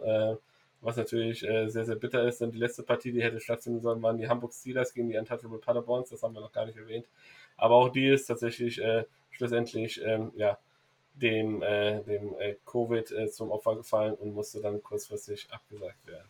Es bleibt spannend, wie man sich jetzt äh, äh, da postiert. Also wundern würde mich nicht, wenn man sagt, wir streichen einfach diesen Spieltag, weil fast alle Mannschaften vom Norden da nicht gespielt haben. Äh, wäre aber wirklich schade und ich glaube, es wäre, wäre eine Art Wettbewerbsverzerrung. Ja, also das ist meine Meinung. ich weiß nicht, wie dieser Typ bei ESPN heißt, Steve noch was, auf jeden Fall, der der rantet auch immer relativ hart gegen alles und jeden, ja, äh, mit seiner Meinung. Äh, da, da stoße ich vielleicht gerne in dasselbe Horn. Äh, ich finde, ähm, ja, alle Fans, alle Mannschaften haben verdient, äh, eine faire Saison mit allen Spielen, wenn möglich, äh, ja, zu absolvieren. Und dann muss man das halt auch irgendwie versuchen unterzukriegen. Ähm, ja, dann lass uns einmal schnell die Tabelle durchgehen, im Norden sowie im Süden. Und äh, lass mich mit Norden anfangen. Und äh, da ja, würde ich das übernehmen, was Martin vorhin gesagt hat. Schaltet einfach den Podcast von letzter Woche ein. Ähm, da war meine Stimme tatsächlich noch da. Und ähm, da hört ihr einfach dasselbe an, denn es hat sich nichts geändert.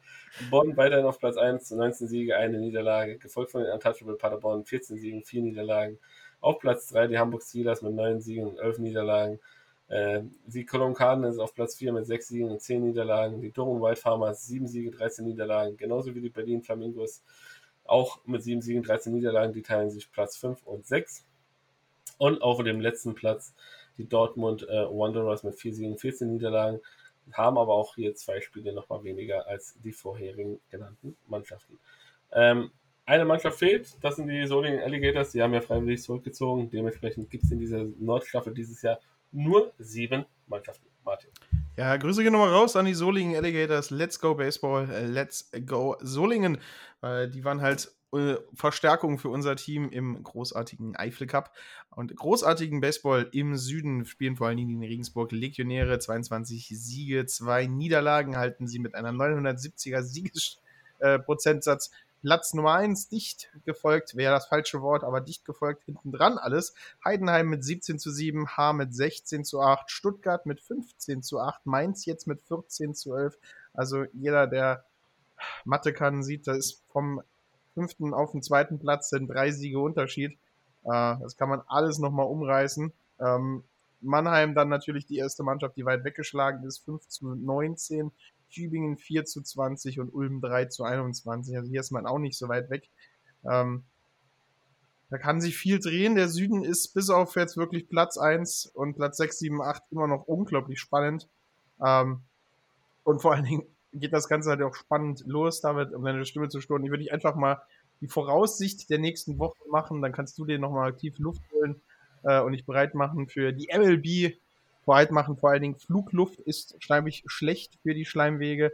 Äh, zieh dir einen Schal an, zieh dir eine Mütze an, dass du mir nicht krank wirst gleich, wenn unser Düsenjäger einmal um die Welt fliegt. Heidenheim trifft auf Regensburg. Topspiel im Süden. Kann es tatsächlich wieder ein Split geben? Kann es zum ersten Mal passieren, dass die Regensburger gesweept werden?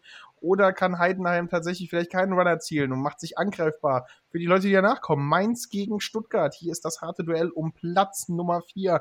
Split wird keiner Mannschaft wirklich gefallen. Hier muss ein Sweep her für beide Seiten. Geht hier einiges drauf. Und dann gehen wir Samstag um 13 Uhr gehen wir in den Norden mit Köln gegen Hamburg, Doren gegen Dortmund und Tübingen gegen H wieder im Süden das nächste Spiel. Köln, Hamburg, Doren, Dortmund im Norden, Tübingen, H im Süden. Dann äh, samstags 14 Uhr die zweiten Spiele Heidenheim, Regensburg, Mainz gegen Stuttgart.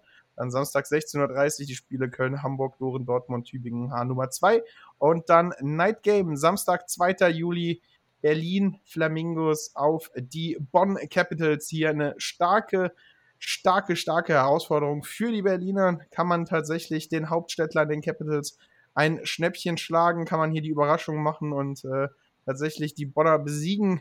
Sonntags geht es um 12 Uhr hiermit weiter und die schlecht, äh, der Schluss ist dann Mannheim gegen Ulm im Süden. Und wenn ich dann ganz runter scrolle, sind wir ja schon, da sind wir ja ganz kurz davor schon in den Playoffs und Playdowns zu sein. Samstag, 16. Juli beginnt das Ganze. Erster des Nordens gegen Vierter des Südens. Ist das vielleicht sogar schon der letzte Spieltag? Sind wir so komplett raus? Lass mich mal nachschauen, David. Ich äh, scroll mal in die Zukunft. Ich nutze meine Korre. Ist das der Ende der Tabelle? Haben wir schon alle Spiele? Ne, da sollen so Nachholspiele sein.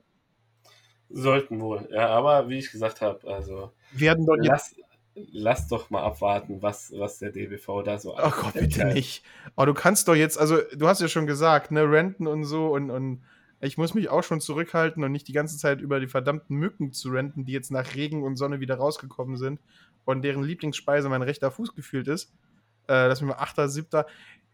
Homepage. Kannst du bitte, während wir einen Live-Podcast aufnehmen, funktionieren und mir anzeigen, nee, da sind Heidenheim, Heideköpfe, Fertige Falcons schon mal eingetragen, nee, da sind noch Spiele. Gott sei Dank sind da noch Spiele. Aber auch nicht mehr viele im Süden. Also tatsächlich. Also Im Süden ist man tatsächlich relativ weit. Ja. Äh, wenn, wenn, man, wenn man sich anguckt, 24 Spiele Ach. haben die haben ja die, die Regensburg Legionäre schon gespielt. Wir haben ja. äh, äh, quasi, ja, Martin. Aber, aber Sonntag, der 10.7., der hat tatsächlich noch, glaube ich, die krasseste letzte Partie, die du haben kannst an so einem Tag. Da ist das Nachholspiel München Hardy Disciples gegen Stuttgart Reds. Also, ja. das ist tatsächlich auf dem letzten Tag vor Playoffs, Playdowns, äh, spielt nochmal München gegen Stuttgart. Da äh, ja, äh, lohnt es sich auf jeden Fall, ähm, zumindest mal äh, bei Tim Collins reinzuhören, wenn die Übertragung online geht und von dem Spiel und man sich das Spiel äh, wenn man nicht vor Ort ist, äh, online ganz genüsslich zu Gemüte führt. Ja, dann, dann wir, war das das mit der Voraussicht. Ne? Wir bleiben auf jeden Fall für euch dran, ähm, wenn es dann äh, auch in die heiße Phase äh, dann äh, schlussendlich geht. Und jetzt würde ich sagen, fliegen wir einfach mal rüber in die, in die MLB. Und ähm, ja, dann gucken wir mal, was da los ist, Martin. Ja, in der MLB. Wir landen mit unserem wunderschönen Flugzeug, landen wir und ähm, ich muss jetzt etwas tun, das ich ähm, vielleicht selten tue. Ähm, ich bin jemand, der sehr gerne in Menschen wie Angel Hernandez reinschlägt und reintritt, wenn sie mal wieder ein schlechtes Spiel machen. Aber auf der anderen Seite bin ich auch jemand, der sich bereit ist, Ruhm und gute Leistungen anzuerkennen und äh, der Umpire, der Homeplate Umpire bei Oakland gegen Kansas City vom, wann war das Ganze? 26. wenn ich das richtig sehe, genau, vom Sonntag, dem 26.06. hat fast ein perfektes Spiel abgegeben. Das Einzige, was er gemacht hat, war, er hat zwei Calls gemisst, er hat eine 98% Ball Accuracy bei Strikes und äh, bei Balls und 100% was Strikes angeht. Eine Overall Genauigkeit von 99% und äh, war 97% Konsistenz. Also Chad Whiteson mit fast dem perfekten menschlichen Umpire-Spiel hinter der Platte. 26.06.2022 hat 134 von 136 genommenen Pitchen richtig gecallt. Das ist, ja, besser kann man das als Menschheit leider noch gar nicht mehr machen. Riesenleistung hier von dem Mann. Gutes Applaus, Spiel geleitet. Also richtig hier, da muss man mal Ehre, wer Ehre gewüht. Wir brauchen mehr Chats äh, in, im Baseball. Chat, ja. fra fragt sich nur Chat im, äh, im Sinne von äh, Nachrichten schreiben oder Chat im Sinne von äh, dem Namen Chat. Ja? Beides, beides. Beides, beides. Stell dir, Mal vor, stell, dir mal vor, stell dir mal vor, wir verfallen in so barbarische Zeiten, dass du einen Live-Chat von MLB äh, Balls und Strikes Call ja, ja. Aber was wir auf jeden Fall jetzt ein bisschen besprechen können, äh, weil es ist ja wieder viel passiert. Letzte Woche hatten wir nicht die Zeit, beziehungsweise haben wir es nicht gefunden. Aber ein neues Power Ranking ist da. Und ähm, es ist ja einiges passiert und äh, ich, ich finde, so ein Power Ranking bringt uns immer so ein bisschen up to date, was das Ganze angeht. Äh, und ähm, dann lasst uns einfach beim Bleacher Report die Top 10 zur Zeit machen, denn da gab es auf jeden Fall einige Veränderungen. Und ähm, ich würde einfach äh, starten und äh, wir können ja äh, zum Schluss dann nochmal kurz das Power Ranking äh, allgemein durchgehen. Ähm, äh, einfach nur vorlesen, wie, wie allgemein das Power Ranking ist bis zum Platz 10 und dann äh, zum Abschluss nochmal kurz in die einzelnen Tabellen reingehen. Aber die ersten 10 können wir uns ja durchaus nochmal angucken. Und äh, auf Platz 10, und letztes Mal war sie auch schon auf Platz 10 notiert, sind die St. Louis Cardinals mit 42 Siegen, 34 Niederlagen.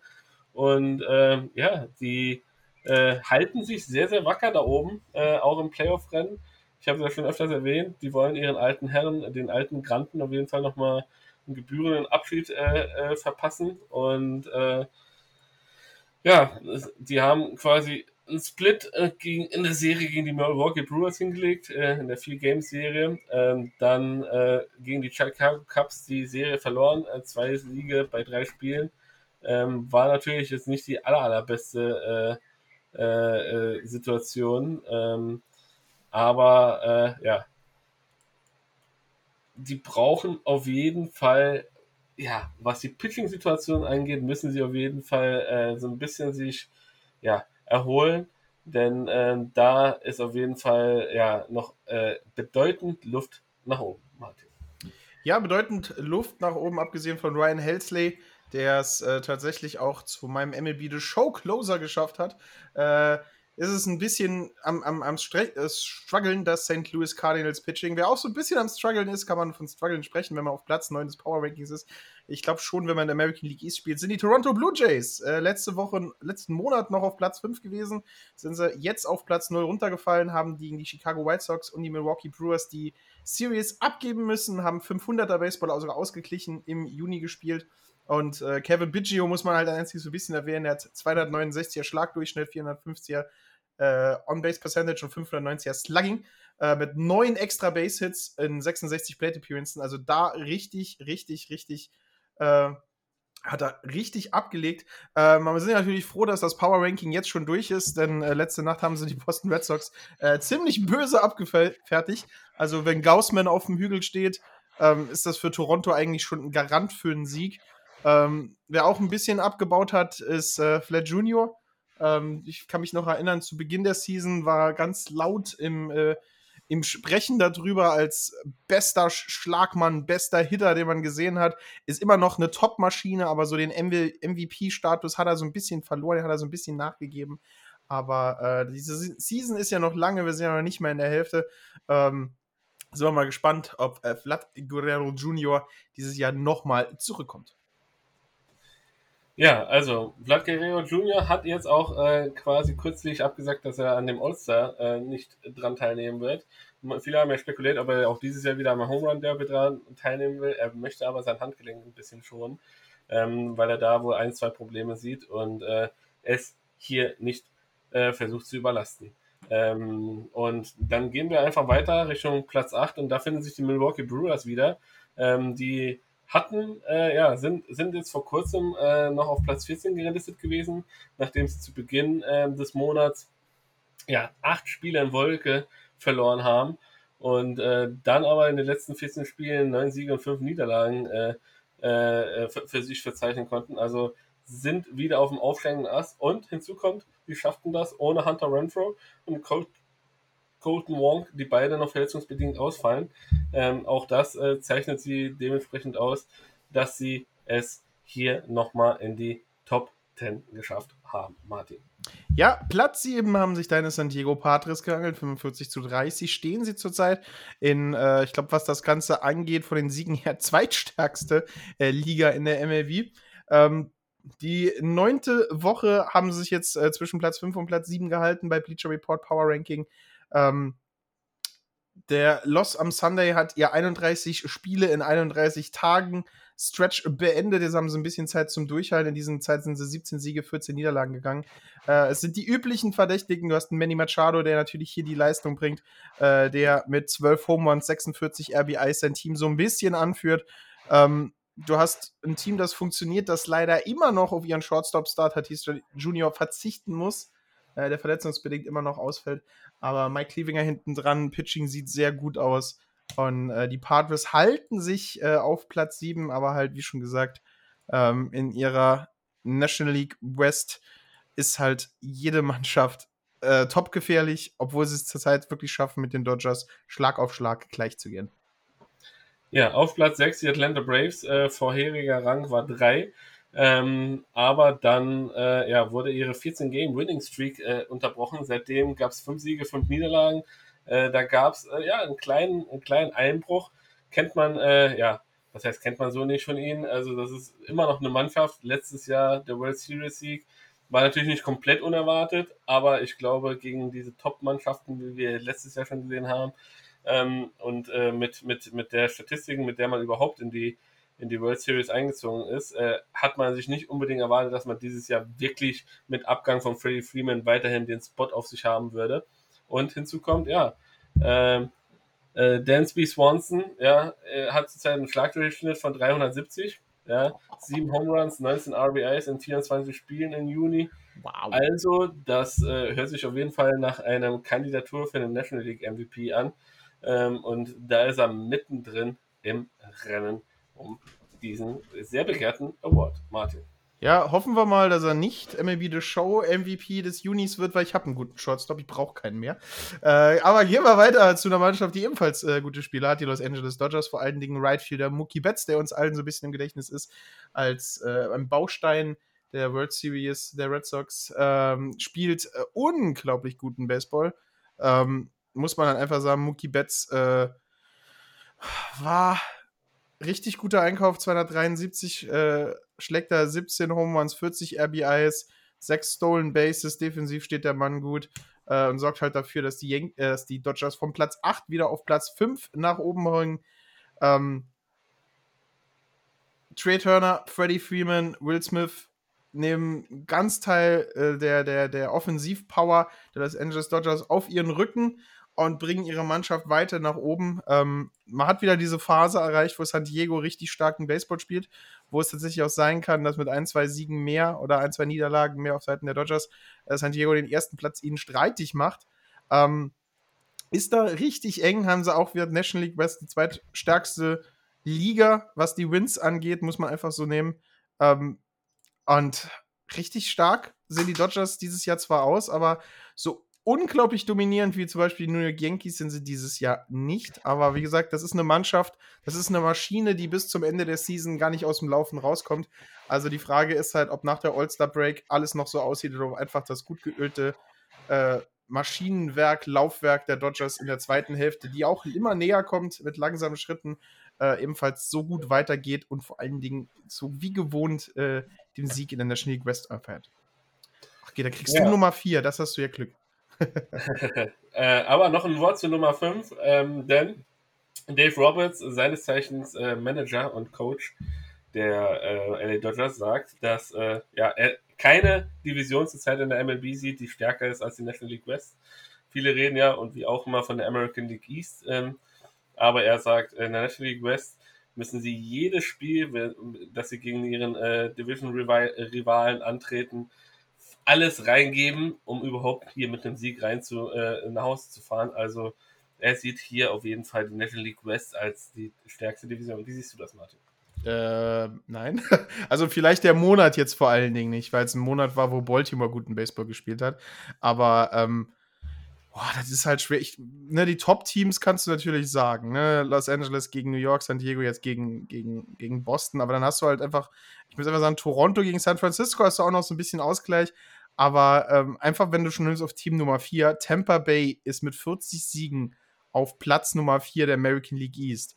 Mit äh, 40 Siegen wären sie in fast allen anderen Divisionen mindestens mal auf Platz 3. Unser viertplatziertes Team äh, hat einen 556er Durchschnitt. Das hat in keiner anderen Liga ein viertplatziertes Team. Also ähm, vielleicht ist es die stärkste National League, vielleicht sieht die äh, American League East jetzt so ein bisschen aufgebläht aus wegen den Yankees und weil andere Mannschaften jetzt gegeneinander, wild gegeneinander gespielt haben. Aber, boah, ich weiß nicht. Also die East sieht für mich halt zurzeit einfach gefährlicher aus.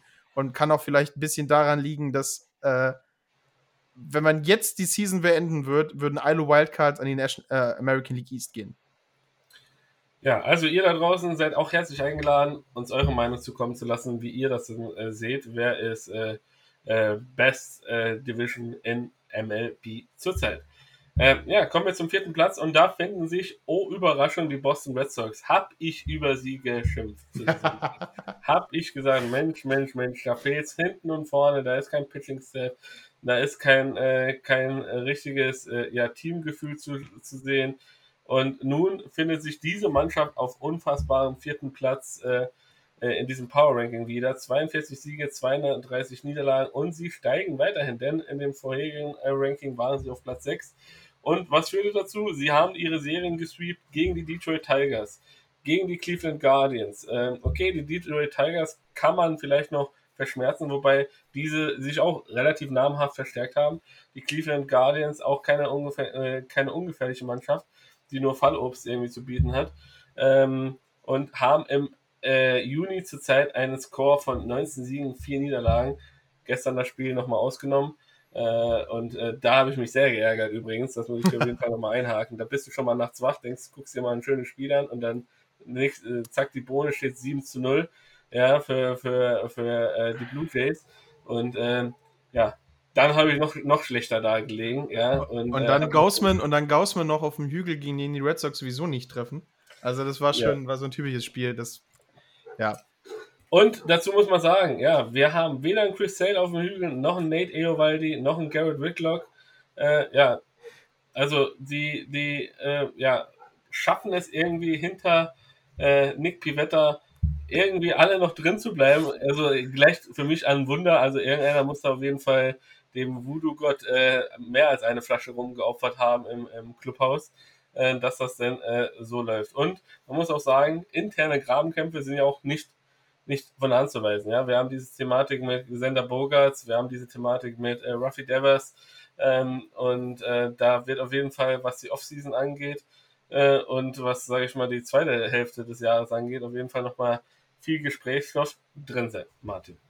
Ja, ähm, Red Sox, äh, totgesagte leben länger, ne? Also vor drei, vier Wochen noch auf dem letzten Platz. Äh, wir hatten Angst, gegen Baltimore spielen zu müssen ähm, klatschen Detroit weg, klatschen äh, Cleveland weg. Und ich hatte das Glück, ein paar der Cleveland Guardians-Spiele zu sehen. Das waren wirklich richtig schöne Baseballspiele. Äh, wer am Anfang der Saison gesagt hat, unser Ace Nick Pivetta, den hätte ich ausgelacht. Äh, der, der Mann zeigt richtig gutes äh, Baseball. Ich glaube, zwischenzeitlich, den letzten, diesen Monat, war unser Bullpen, glaube ich, gefühlt mit einer ERA von unter 1 Also Earned Run Average von unter 1. Also da hat das Team halt wirklich getroffen. Und äh, man muss aber sagen, Raphael Devers spielt wieder eine richtig starke Season. Ähm, 17 Home Runs, 45 RBIs, zurzeit ein 333er Durchschnitt über die komplette Season. JD Martinez 324er, Sender Boders 330. Also was die auf ihren Schultern an, an, an Kontakt haben. Und dann hast du halt so Leute wie Frenchy Cordero, äh, Cordero, der irgendwo aus dem Nichts kommt und dieses Jahr eine richtig gute Saison spielt. Du hast einen Kevin Palecki, du hast äh, ein Rob Ref Snyder, der in wichtigen Spielen äh, richtig Gas gibt. Und du hast vor allem Jaron Duran, der allein in dieser Begegnung äh, gegen die Cleveland Guardians, äh, ich glaube, zwei Spiele alleine entschieden hat. Ähm, der ist Ersatzspieler, ne? Der sitzt irgendwo auf der Bank, der kommt halt zufällig jetzt mal rein, weil uns ein Outfielder gefehlt hat. Und jetzt ist er, jetzt hast du halt diese, diese Sache, ne? Da ist immer noch ein Jackie Bradley Jr. in Right Field, der gefühlt immer mal wieder gegen die Mendoza-Line ankämpft. Aber äh, ja, ich bin mal gespannt, falls Chris Sale zurückkommt, wie er drauf sein wird, ob er zu seiner alten Leistung zurückkommt, wie, wie Nathan Valdi äh, zurückkommt, wenn wir alle unsere Verletzungen weg haben, wie die Mannschaft dann da steht. Aber ich würde halt unglaublich gerne Devers und Sander Bogarts einen Vertrag geben, dass diese Grabenkämpfe, dass diese interne Unsicherheit weg ist. Und ich glaube einfach mit dem Ja, Martin, wolltest du mich eigentlich zu den New York Jets, äh, Mets weitergeben. Ja. Ich habe aber ja. aufgenommen, auch nochmal über die Red Sox zu reden. Tut mir schrecklich es war leid. Dir, es war dir ein inneres Blumenpflücken, ne? Ja, Dich ich habe... nochmal auszulassen, ne? Ja. Also, also wie gesagt, ich bin mal gespannt, ob du dich über Platz 1 genauso. Äh, ja, aus, können wir äh, genauso lange reden über Platz äh, 1. Ich, äh, ich, wie, wie ich, bin's, ich, Platz 4 geredet Ich bin's, ich bin's. Aber, aber dann, lass uns, dann lass uns doch einfach jetzt zu Platz 3 äh, kommen, Martin. Kommen wir zu Platz 3 und dem freundlicheren Team aus New York, die New York Mets. 47 Siege, 27 Niederlagen. Ähm, die Mets sehen richtig äh, stark aus, haben eine, eine, eine Series gegen die Astros verloren, was dafür gesorgt hat, dass Überraschung die Houston Astros auf dem äh, nächsten Platz ist. Aber 13 zu 10 äh, Rekord die letzte Zeit sind sie ein bisschen zurückgekommen. Aber solange du den Eisbären noch in deiner, äh, in deiner Mannschaft hast, solange du Pete Alonso an First Base stehen hast, der gefühlt jeden Ball aus dem Stadion haut, der er auch nur sieht, ähm, kann dir halt eigentlich wirklich nicht viel passieren. Die Mets stehen offensiv ganz gut da mit Shortstop Francisco, äh, Francisco Lindor. Hast du einen Topmann, Starling Mate im Right Field ähm, glänzt immer wieder durch seine großartigen Aktionen. Jeff McNeil, Eduardo Escobar, Mark Hanna sind alles Namen, die dieses Team halt sehr viele RBIs bringen, aber offensiv Anführer dieses Teams, einfach First Baseman Pete Alonso. Ob der hoffentlich im Home Run Derby mitmacht und äh, hoffentlich den dritten Titel in Folge holt, das äh, sehen wir bald. Aber Pete Alonso, der Eisbär, die Eisbär, ist äh, großartiger Garant dafür, großartiger Grund, warum sie so weit oben sind. Und äh, ja, sind wir mal gespannt, wie es weitergeht. Wie geht es weiter in, mit Nummer 2? Ja, die Nummer 2 belegen zurzeit die Houston Astros mit 45 Siegen, 27 Niederlagen. Ähm, ja, sie äh, sind auf jeden Fall weiterhin auf dem Weg der Rehabilitierung und wollen weiterhin zeigen, dass sie auch ohne, äh, ja, zumindest mal bis jetzt noch nicht entdeckte äh, äh Cheatereien, ja, ähm, äh, eine, eine Top-Top-Mannschaft sind. Und äh, das haben sie auch unter anderem gegen äh, Team 1 äh, dieses Power Rankings äh, gezeigt. Sie haben es nämlich geschafft, einen No-Hitter, einen Combined No-Hitter zu schaffen. Bedeutet, lediglich äh, durch Walks kamen Spieler äh, oder Errors kamen Spieler auf äh, die erste Base, ähm, aber kein, äh, kein Hit gelang den äh, sehr, sehr offensiv starken New York Yankees gegen die Houston Astros. Und ja, jetzt darfst du raten, welcher Mannschaft äh, äh, das äh, innerhalb von 64 Jahren gegen die New York Yankees, sie haben in 64 Jahren erst zweimal einen No-Hitter gegen sich kassiert. Und welche Mannschaft äh, ist das noch gelungen? Oh, jetzt äh, stellst du mir eine Frage. Äh, ist es eine American League Mannschaft? Ja. Äh, ist es eine American League East Mannschaft? Nein. Okay, dann sage ich 64 Jahre. Innerhalb von 64 Jahren. Wow, wer war denn da gut? Detroit. Nein, es gelang tatsächlich in 64 Jahren lediglich den Houston Astros. Und die haben es jetzt also nur zweimal geschafft. Nur okay. die Astros haben es geschafft, ja. Äh, dass sie quasi äh, heute und das letzte Mal äh, 2003 äh, haben sie das quasi hingekriegt. Und äh, ja, wie gesagt, davor äh, die ganzen Jahre ist nie ein No-Hitter gegen die New York Yankees geworfen worden. Und einer dieser Garanten ist natürlich auch der Catcher Maldonado, ähm, nicht nur, dass er jetzt, wie gesagt, diesen No-Hitter gefangen hat, und dazu gehört ja auch immer noch der Catcher, muss man auch immer fairerweise dazu sagen, denn der spottet durchaus mal knappe Bälle in die Zone, dass er dann auch den Call kriegt dementsprechend. Ähm, er hatte das geschafft und dann noch dieses berühmte äh, zwei Immaculate Inning äh, Spiel äh, von den Astros. Also auch er offensiv durchaus ja fragwürdig. Ja, da würde man sich wünschen, man könnte einen DH für einen Catcher einsetzen äh, äh, und dass er einfach nur catcht. Ähm, aber äh, ja, defensiv eine absolute Macht äh, als Catcher und äh, zeigt Spiel um Spiel, wie stark die äh, Houston Astros tatsächlich sind. Ähm, ja, wie gesagt, äh, ähm, der vierte No-Hitter äh, ist ihnen gelungen gegen die New York Yankees. Ja, und offensiv ist natürlich die Mannschaft eine absolute Wucht. Immer noch Jose Altuve, immer noch Jordi Alvarez, einer meiner Lieblingsspieler. Ich würde mir den sehr gerne bei den, bei den Red Sox wünschen. Irgendwie äh, mich stark an Big Papi. Äh, sehr sympathischer äh, Dude und äh, kloppt die Dinge auch in einem ähnlichen Schwung immer aus dem Ballpark raus. Ähm, dann, äh, ja, defensiv äh, machen sie es ja auch nicht unbedingt schlechter. Eine MLB Best äh, Earned Run Average äh, ähm, von 2.75 ähm, insgesamt für, über alle Starter hinweg. Das ist auf jeden Fall schon mal äh, schon mal eine, eine Ansage, lediglich 2,75 Runs äh, zugelassen von den Startern bei den ganzen Einsätzen. Also das ist schon mal Bombe. Und äh, ja, nur sechs Saves äh, gingen quasi verloren in den ganzen äh, Spielen, die jetzt bis jetzt stattgefunden haben. Eine Wahnsinnsstatistik. Und dann kommen wir zu Nummer 1 und äh, da bin ich auf deine Analyse gespannt, Martin. Ja, die New York Yankees auf Platz Nummer 1 des Power Rankings. Wie soll es denn auch anders sein? 54 Siege, 20 Niederlagen haben gegen die Astros das erste Mal zwei Spiele in Folge verloren seit äh, dem 29. Mai.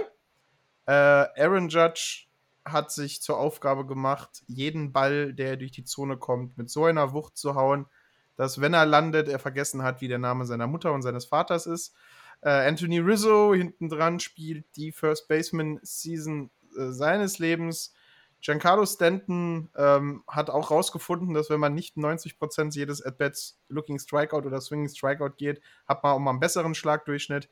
Ähm, Joey Gallo, Claver Torres, DJ LeMayo, Matt Carpenter, Josh Donaldson, Rossi äh, Trevino sind alle auch in diesem Team.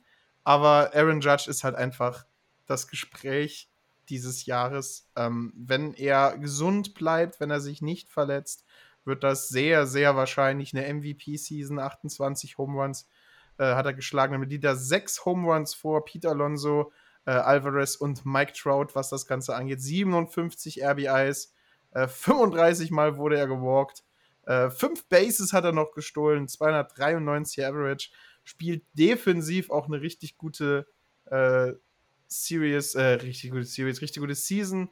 Ähm, ist vor allen Dingen Klatsch äh, also ist in den richtigen Momenten macht er die wichtigen Hits. Äh, halt auch dieses Walk-off-Comeback äh, gegen die Astros äh, ist auf seinen riesigen Schultern. Und äh, jetzt haben wir Ewigkeiten über die Offensive gesprochen. Reden wir mal noch kurz über die Defensive der Yankees. Reden wir über das Pitching der Yankees. Und da muss man halt einfach Kermit Cole äh, erwähnen. In 87 Innings, die er gepitcht hat, hat er 111 Strikeouts geworfen. Äh, Montgomery hinten dran mit äh, 64 äh, Strikeouts. Du hast Luis Severino mit 87, du hast Nestor Cortez mit 85. Und dann hast du Leute von der Bank wie Michael King, der halt einfach mal in 40 Innings 54 Strikeouts geworfen hat, mit nur 12 Leuten gewalkt. Äh, du hast eine Mannschaft, die richtig gut funktioniert. Hast vor allem eine Mannschaft, die überraschenderweise funktioniert, auch wenn ähm, äh, Aloydis Chapman dieses Jahr nicht so wirklich funktioniert, habe ich das Gefühl. Ähm, äh, du hast mit Clay Holmes einen Ersatz-Save, der irgendwo aus dem Nichts gekommen ist, der vier Siege und zwölf Saves, also von den 13 Möglichkeiten, wo er saven konnte, hat er zwölf Stück gemacht. Er hat 34 Innings geworfen, 0.52 ERA hat man gegen den Mann. Also pro Inning kommt nicht mal einer on Base, 0.72 Whip.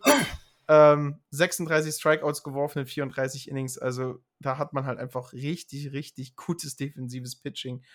Und wie schon gesagt, du hast Chad Green, du hast Michael King, die von der Bank runterkommen. Also wenn die Yankees nicht einen Unfall haben mit dem Bus, wo sich die Hälfte der Mannschaft verletzt oder wenn, wenn sie, keine Ahnung, aus Corona-Gründen nicht äh, mehrere Spiele verpassen oder, oder Top-Spieler verlieren, na, wenn, wenn Aaron Judge gesund bleibt, ist es dieses Jahr sehr, sehr sicher ein, ein Ticket in die Postseason. Was da passiert, muss man wieder, wieder gestehen, ist, ist auf einem anderen Schuh. Äh, Postseason ist eine andere Welt. Du kannst gefühlt 150 Spiele gewinnen, wenn du dann es nicht schaffst, äh, die World Series zu gewinnen, redet keiner über deine Season mehr.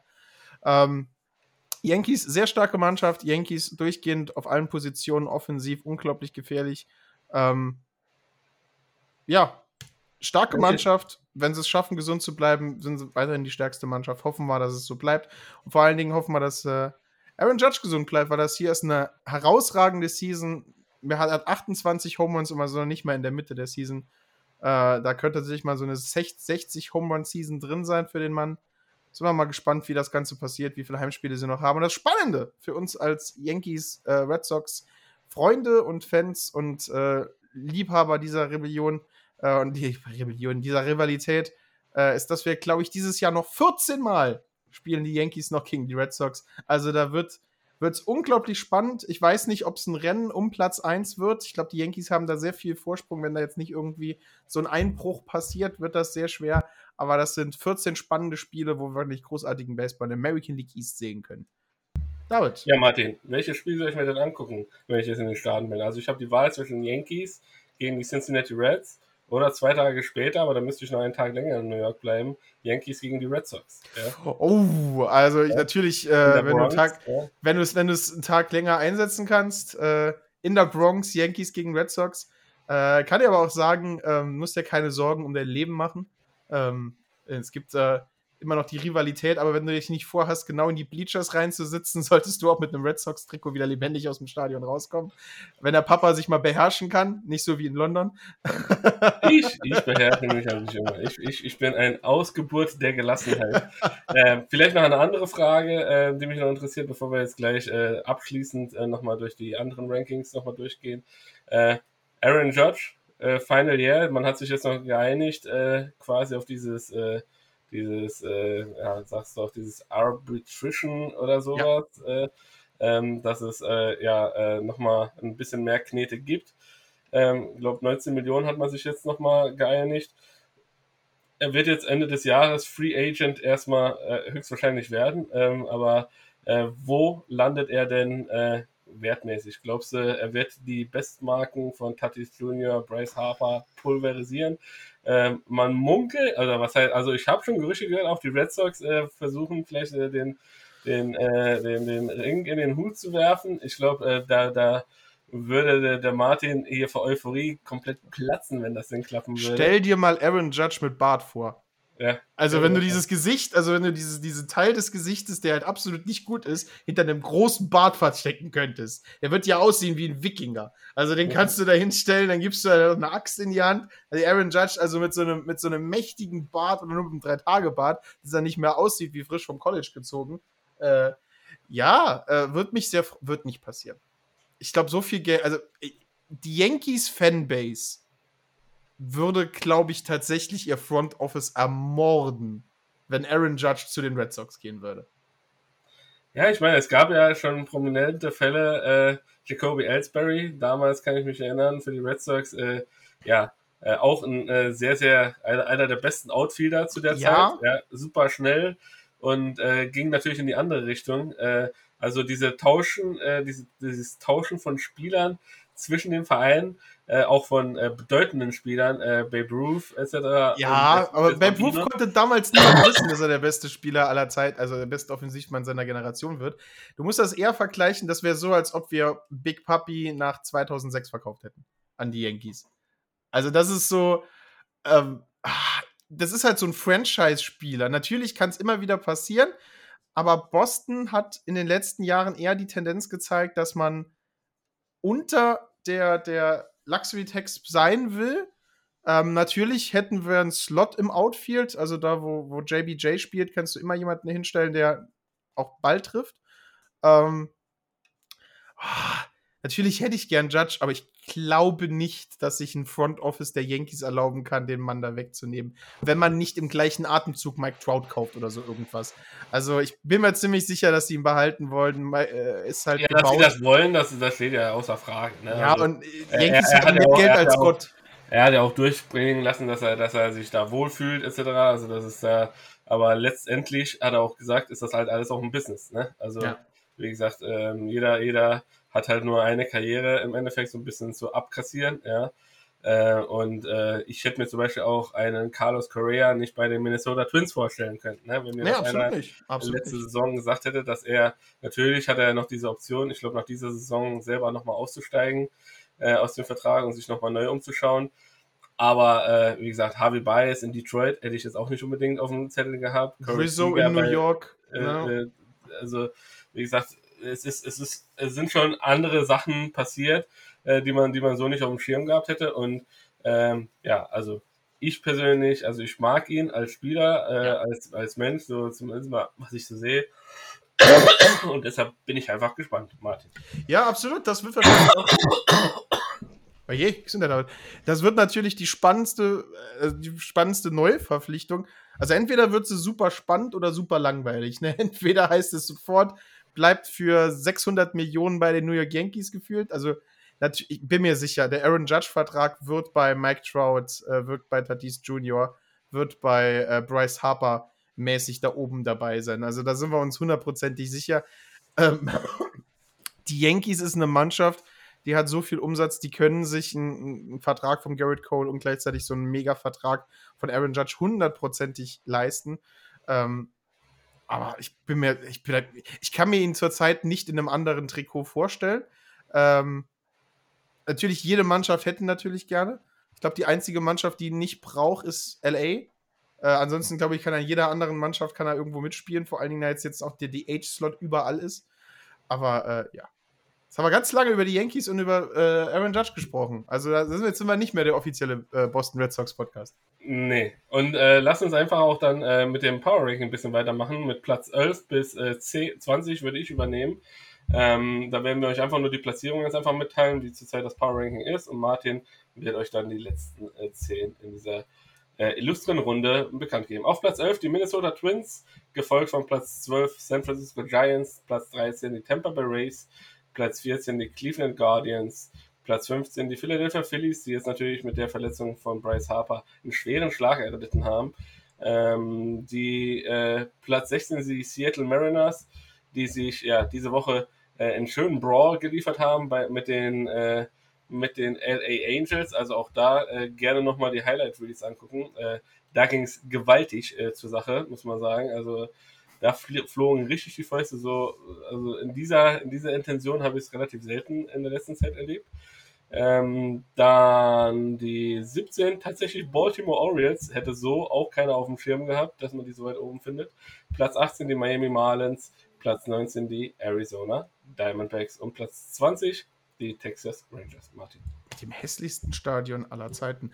Platz 21 die Chicago White Sox. Auf Platz 22 Ah, Los Angeles Angels auf Platz 23, die Colorado Rockies, 24 die Pittsburgh Pirates, 25 die Chicago Cubs, Platz 26 wird eingenommen für den Washington Nationals, Platz 27 von den Cincinnati Reds, Platz 28 von den Detroit Tigers, 29 von den Oakland A's und Platz 30 von den Kansas City Royals. Ja, Los Angeles. Du Wahnsinn. Mir, also wenn, wenn, man, wenn man sich Nachrichten und Reels in der MLB anguckt, könnte man meinen, das ist eine absolute Top-Top-Top-Mannschaft. Ja, man sieht hier ein Highlight von Mike Trout, man sieht hier ein äh, Mörderspiel von Shohei Otani, wo er, keine Ahnung, acht Innings pitcht, kein Run zulässt, kein Hit zulässt und noch drei Homeruns da raushaut, ja. Äh, und dann denkt man, ja, die müssen doch äh, quasi die, die Sterne vom Himmel holen. Aber scheinbar ist dem nicht so. Äh, Martin, dann lass uns nochmal quick and dirty, wie man so schön sagt, äh, denn wir sind ja auch schon gut vorangeschritten in der Zeit. Ähm, lass uns einfach quick and dirty äh, durch, die, durch die einzelnen Standings gehen in der Ligen. Und äh, da du ja so, so vorhin vollmundig äh, erwähnt hast, dass äh, ähm, die, die American League East ja die stärkste Liga ist, dann darfst du natürlich auch mit der American League East anfangen. Ja, auf Platz 1 Quick und Dirty New York Yankees und Platz 2 die Boston Red Sox. Da haben wir schon sehr viel drüber gesprochen.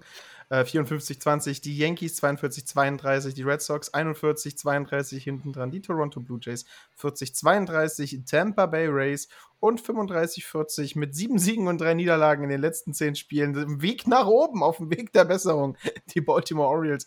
Tatsächlich hatten der kompletten American League nur die Yankees und die Red Sox äh, diesen Monat mehr gewonnen als die Orioles.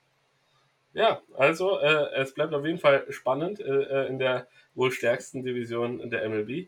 Ähm, und wir gehen in die American League Central und da sehen wir Max Kepler, äh, Max Keplers Minnesota Twins äh, mit 42 Siegen, 33 Niederlagen zurzeit auf Platz 1. Ich kann mich erinnern, vor zwei, drei Wochen, wo wir noch ein bisschen über die MLB gesprochen haben, da haben wir uns ein bisschen mehr Sorgen um die gemacht. Ähm, aber scheinbar äh, Byron Buxton ist wieder in Hochform aufgelaufen. Max Kepler hat auch so ein bisschen seinen Slum durchlaufen. Äh, zwar jetzt nicht mehr viel Home Runs äh, unterwegs, hat äh, schöne äh, Defense Assists gehabt und äh, jetzt auch im Spiel bei Sport 1, das übertragen wurde, den Single mit äh, Two RBI Single, glaube ich, hat er reingehauen, wo er den Grundstein für den Erfolg gelegt hat. Auf Platz 2 die Cleveland Guardians mit 36 Siegen, 33 Niederlagen schon ein gutes Stück abgeschlagen hier. Dann die Chicago White Sox, ja, ein Talentpool äh, seit eh und je. Und äh, irgendwie glaube ich, und äh, irgendwie bewahrheitet sich das so, was ich so ein bisschen im Gefühl habe. Abseits des Platzes ist manchmal wichtiger als auf dem Platz. Äh, mehr Schein als sein, Bling Bling, wo man nur hinsieht. Und ich glaube, so ein bisschen Back to the Roots, Back to the Basics würde dieser talentierten, unwahrscheinlich talentierten Mannschaft noch besser zu Gesicht stehen. Denn die Detroit Tigers äh, sind äh, ja nicht unbedingt in Schlagdistanz, aber äh, sind hier auf Platz 4 äh, in der American League Central unterwegs und ähm, ja, wollen in dieser Umstrukturierungsphase äh, ja alles mitnehmen, was geht und eventuell den dritten Platz zumindest mal ein bisschen streitig machen. Kansas City Royals, ja, was da los ist, versteht keiner. noch vor ein paar Jahren gefeierter, gefeierter World Series Sieger und jetzt ja nur noch wirklich ein absolutes Schattendasein seiner selbst. Lediglich 26 Siege. Lass mich mal runterscrollen. Da gibt es äh, ja tatsächlich nur zwei Mannschaften, die weniger haben.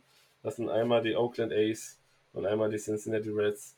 Äh, und dann äh, hast du schon mit den Kansas City Royals die nächste Mannschaft, die nur 26 Siege äh, sich vereinen konnte. Martin, machst du mit West weiter?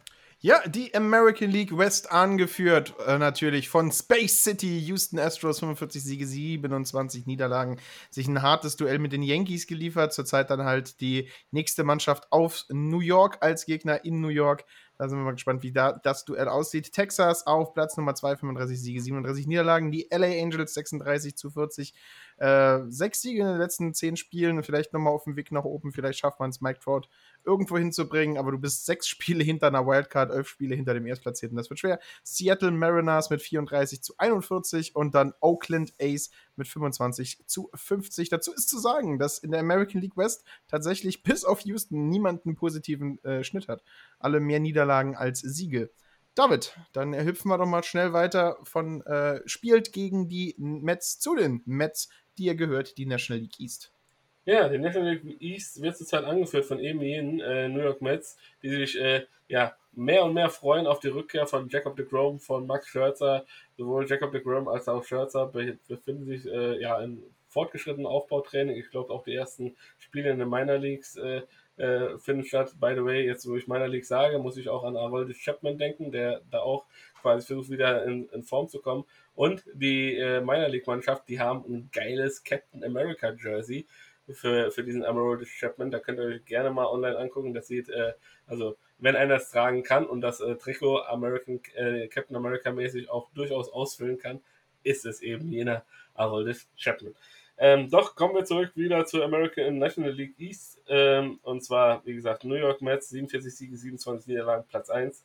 Ähm, neben den New York Yankees zurzeit mit das Beste, was es im Baseball zu sehen gibt. Die Atlanta Braves, 42 Siege, 32 Niederlagen. Auf dem zweiten Platz, gefolgt von den Philadelphia Phillies mit 39 Siegen, 35 Niederlagen.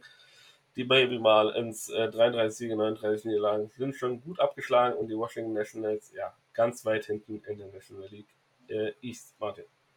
National League Central, Milwaukee Brewers mit 32 Siegen, 33 Niederlagen, äh, 42 Siegen, 33 Niederlagen sind hier auf Platz Nummer 1. Die Cardinals mit 42 zu 34 hinten dran auf Platz Nummer 3. Wer hätte es gedacht?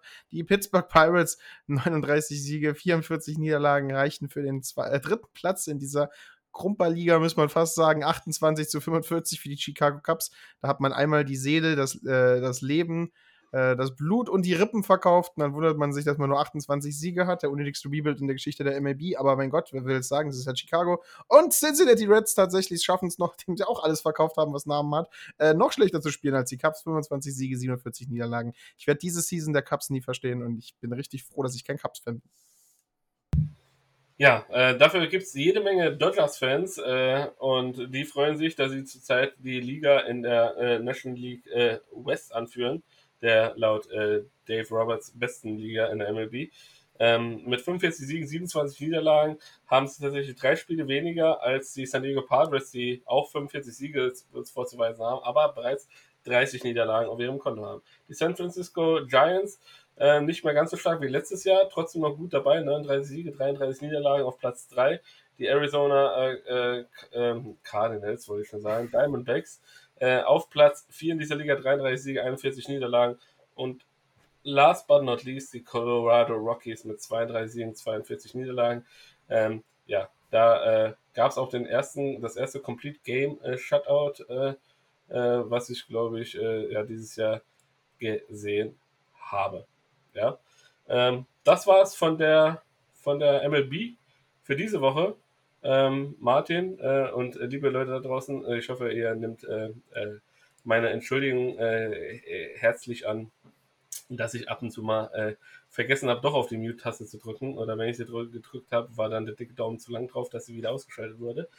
Ähm, bleibt gesund, ähm, verfolgt die letzten Partien, wenn es euch möglich ist, in der Bundesliga, zweiten Bundesliga oder wo auch immer ihr euch jetzt noch befindet. Unterstützt euren Heimatverein, geht hin zu den Spielen, supportet das ist es auf jeden Fall immer eine gute Sache. Und ähm, ja, äh, dann äh, ja, freuen wir uns auf jeden Fall auf die MLB, was da demnächst auch losgehen äh, wird. Und ähm, ja, dann war es das von mir, Martin. Und ich übergebe für die letzten Worte an dich. Ja, äh, Dankeschön, David. Und äh, da musst du dich nicht entschuldigen. Die Fans sollten dir Blumen zu Füßen legen, dass du dich in deinem geschwächten, angeschlagenen Zustand noch äh, anderthalb Stunden hier hinsetzt, um ihnen Unterhaltung zu bieten. Also äh, ich wünsche dir natürlich alles Gute, Bess gute Besserung, vor allen Dingen, dass du schnell gesund wirst vor deinem großen Urlaub. Das wäre natürlich die Hölle, ähm, wenn du in die Staaten fliegst und äh, krank wärst. Äh, deswegen, äh, aber das werde ich dir nächste Woche nochmal wünschen. Ja, ihr da draußen ähm, genießt weiterhin äh, Baseball in Deutschland, die Bundesliga geht nicht mehr lange, aber ich weiß aus eigener Erfahrung, dass die zweite Bundesliga noch sehr lange spielen wird und die kleinen Ligen auch. Ähm, googelt einfach mal eure Umgebung und das Wort Baseball, da werdet ihr einen Verein finden, den ihr unterstützen könnt.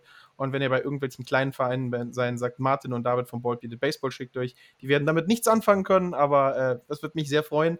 Äh, ich wünsche euch ähm, wunderschönes Wetter, ich wünsche euch Erfolg, äh, ich wünsche euch den Sieg in jedem Baseballspiel, das wichtig für euch ist. Für diejenigen da draußen, und da haben wir auch ein, zwei unter den Hörern, die MLB The Show 2022 grinden, wünsche ich jetzt zu Beginn der neuen Season, denn die neue Season hat heute angefangen, der neue Monat äh, beginnt bald, wünsche ich besten Erfolg. Ich wünsche euch äh, World Series Karten, ich wünsche euch alles Gute, ich wünsche euch den Mike Trout Pick äh, im Päckchen. Ich wünsche jedem da draußen das Beste für sein Leben. Mein Name ist Martin de Beard Selzer. Mir gegenüber steht David Decay Kania. Wir sind Bald Bearded Baseball. Strike in dein Ohr. Harper to center. Way back. Way back. See.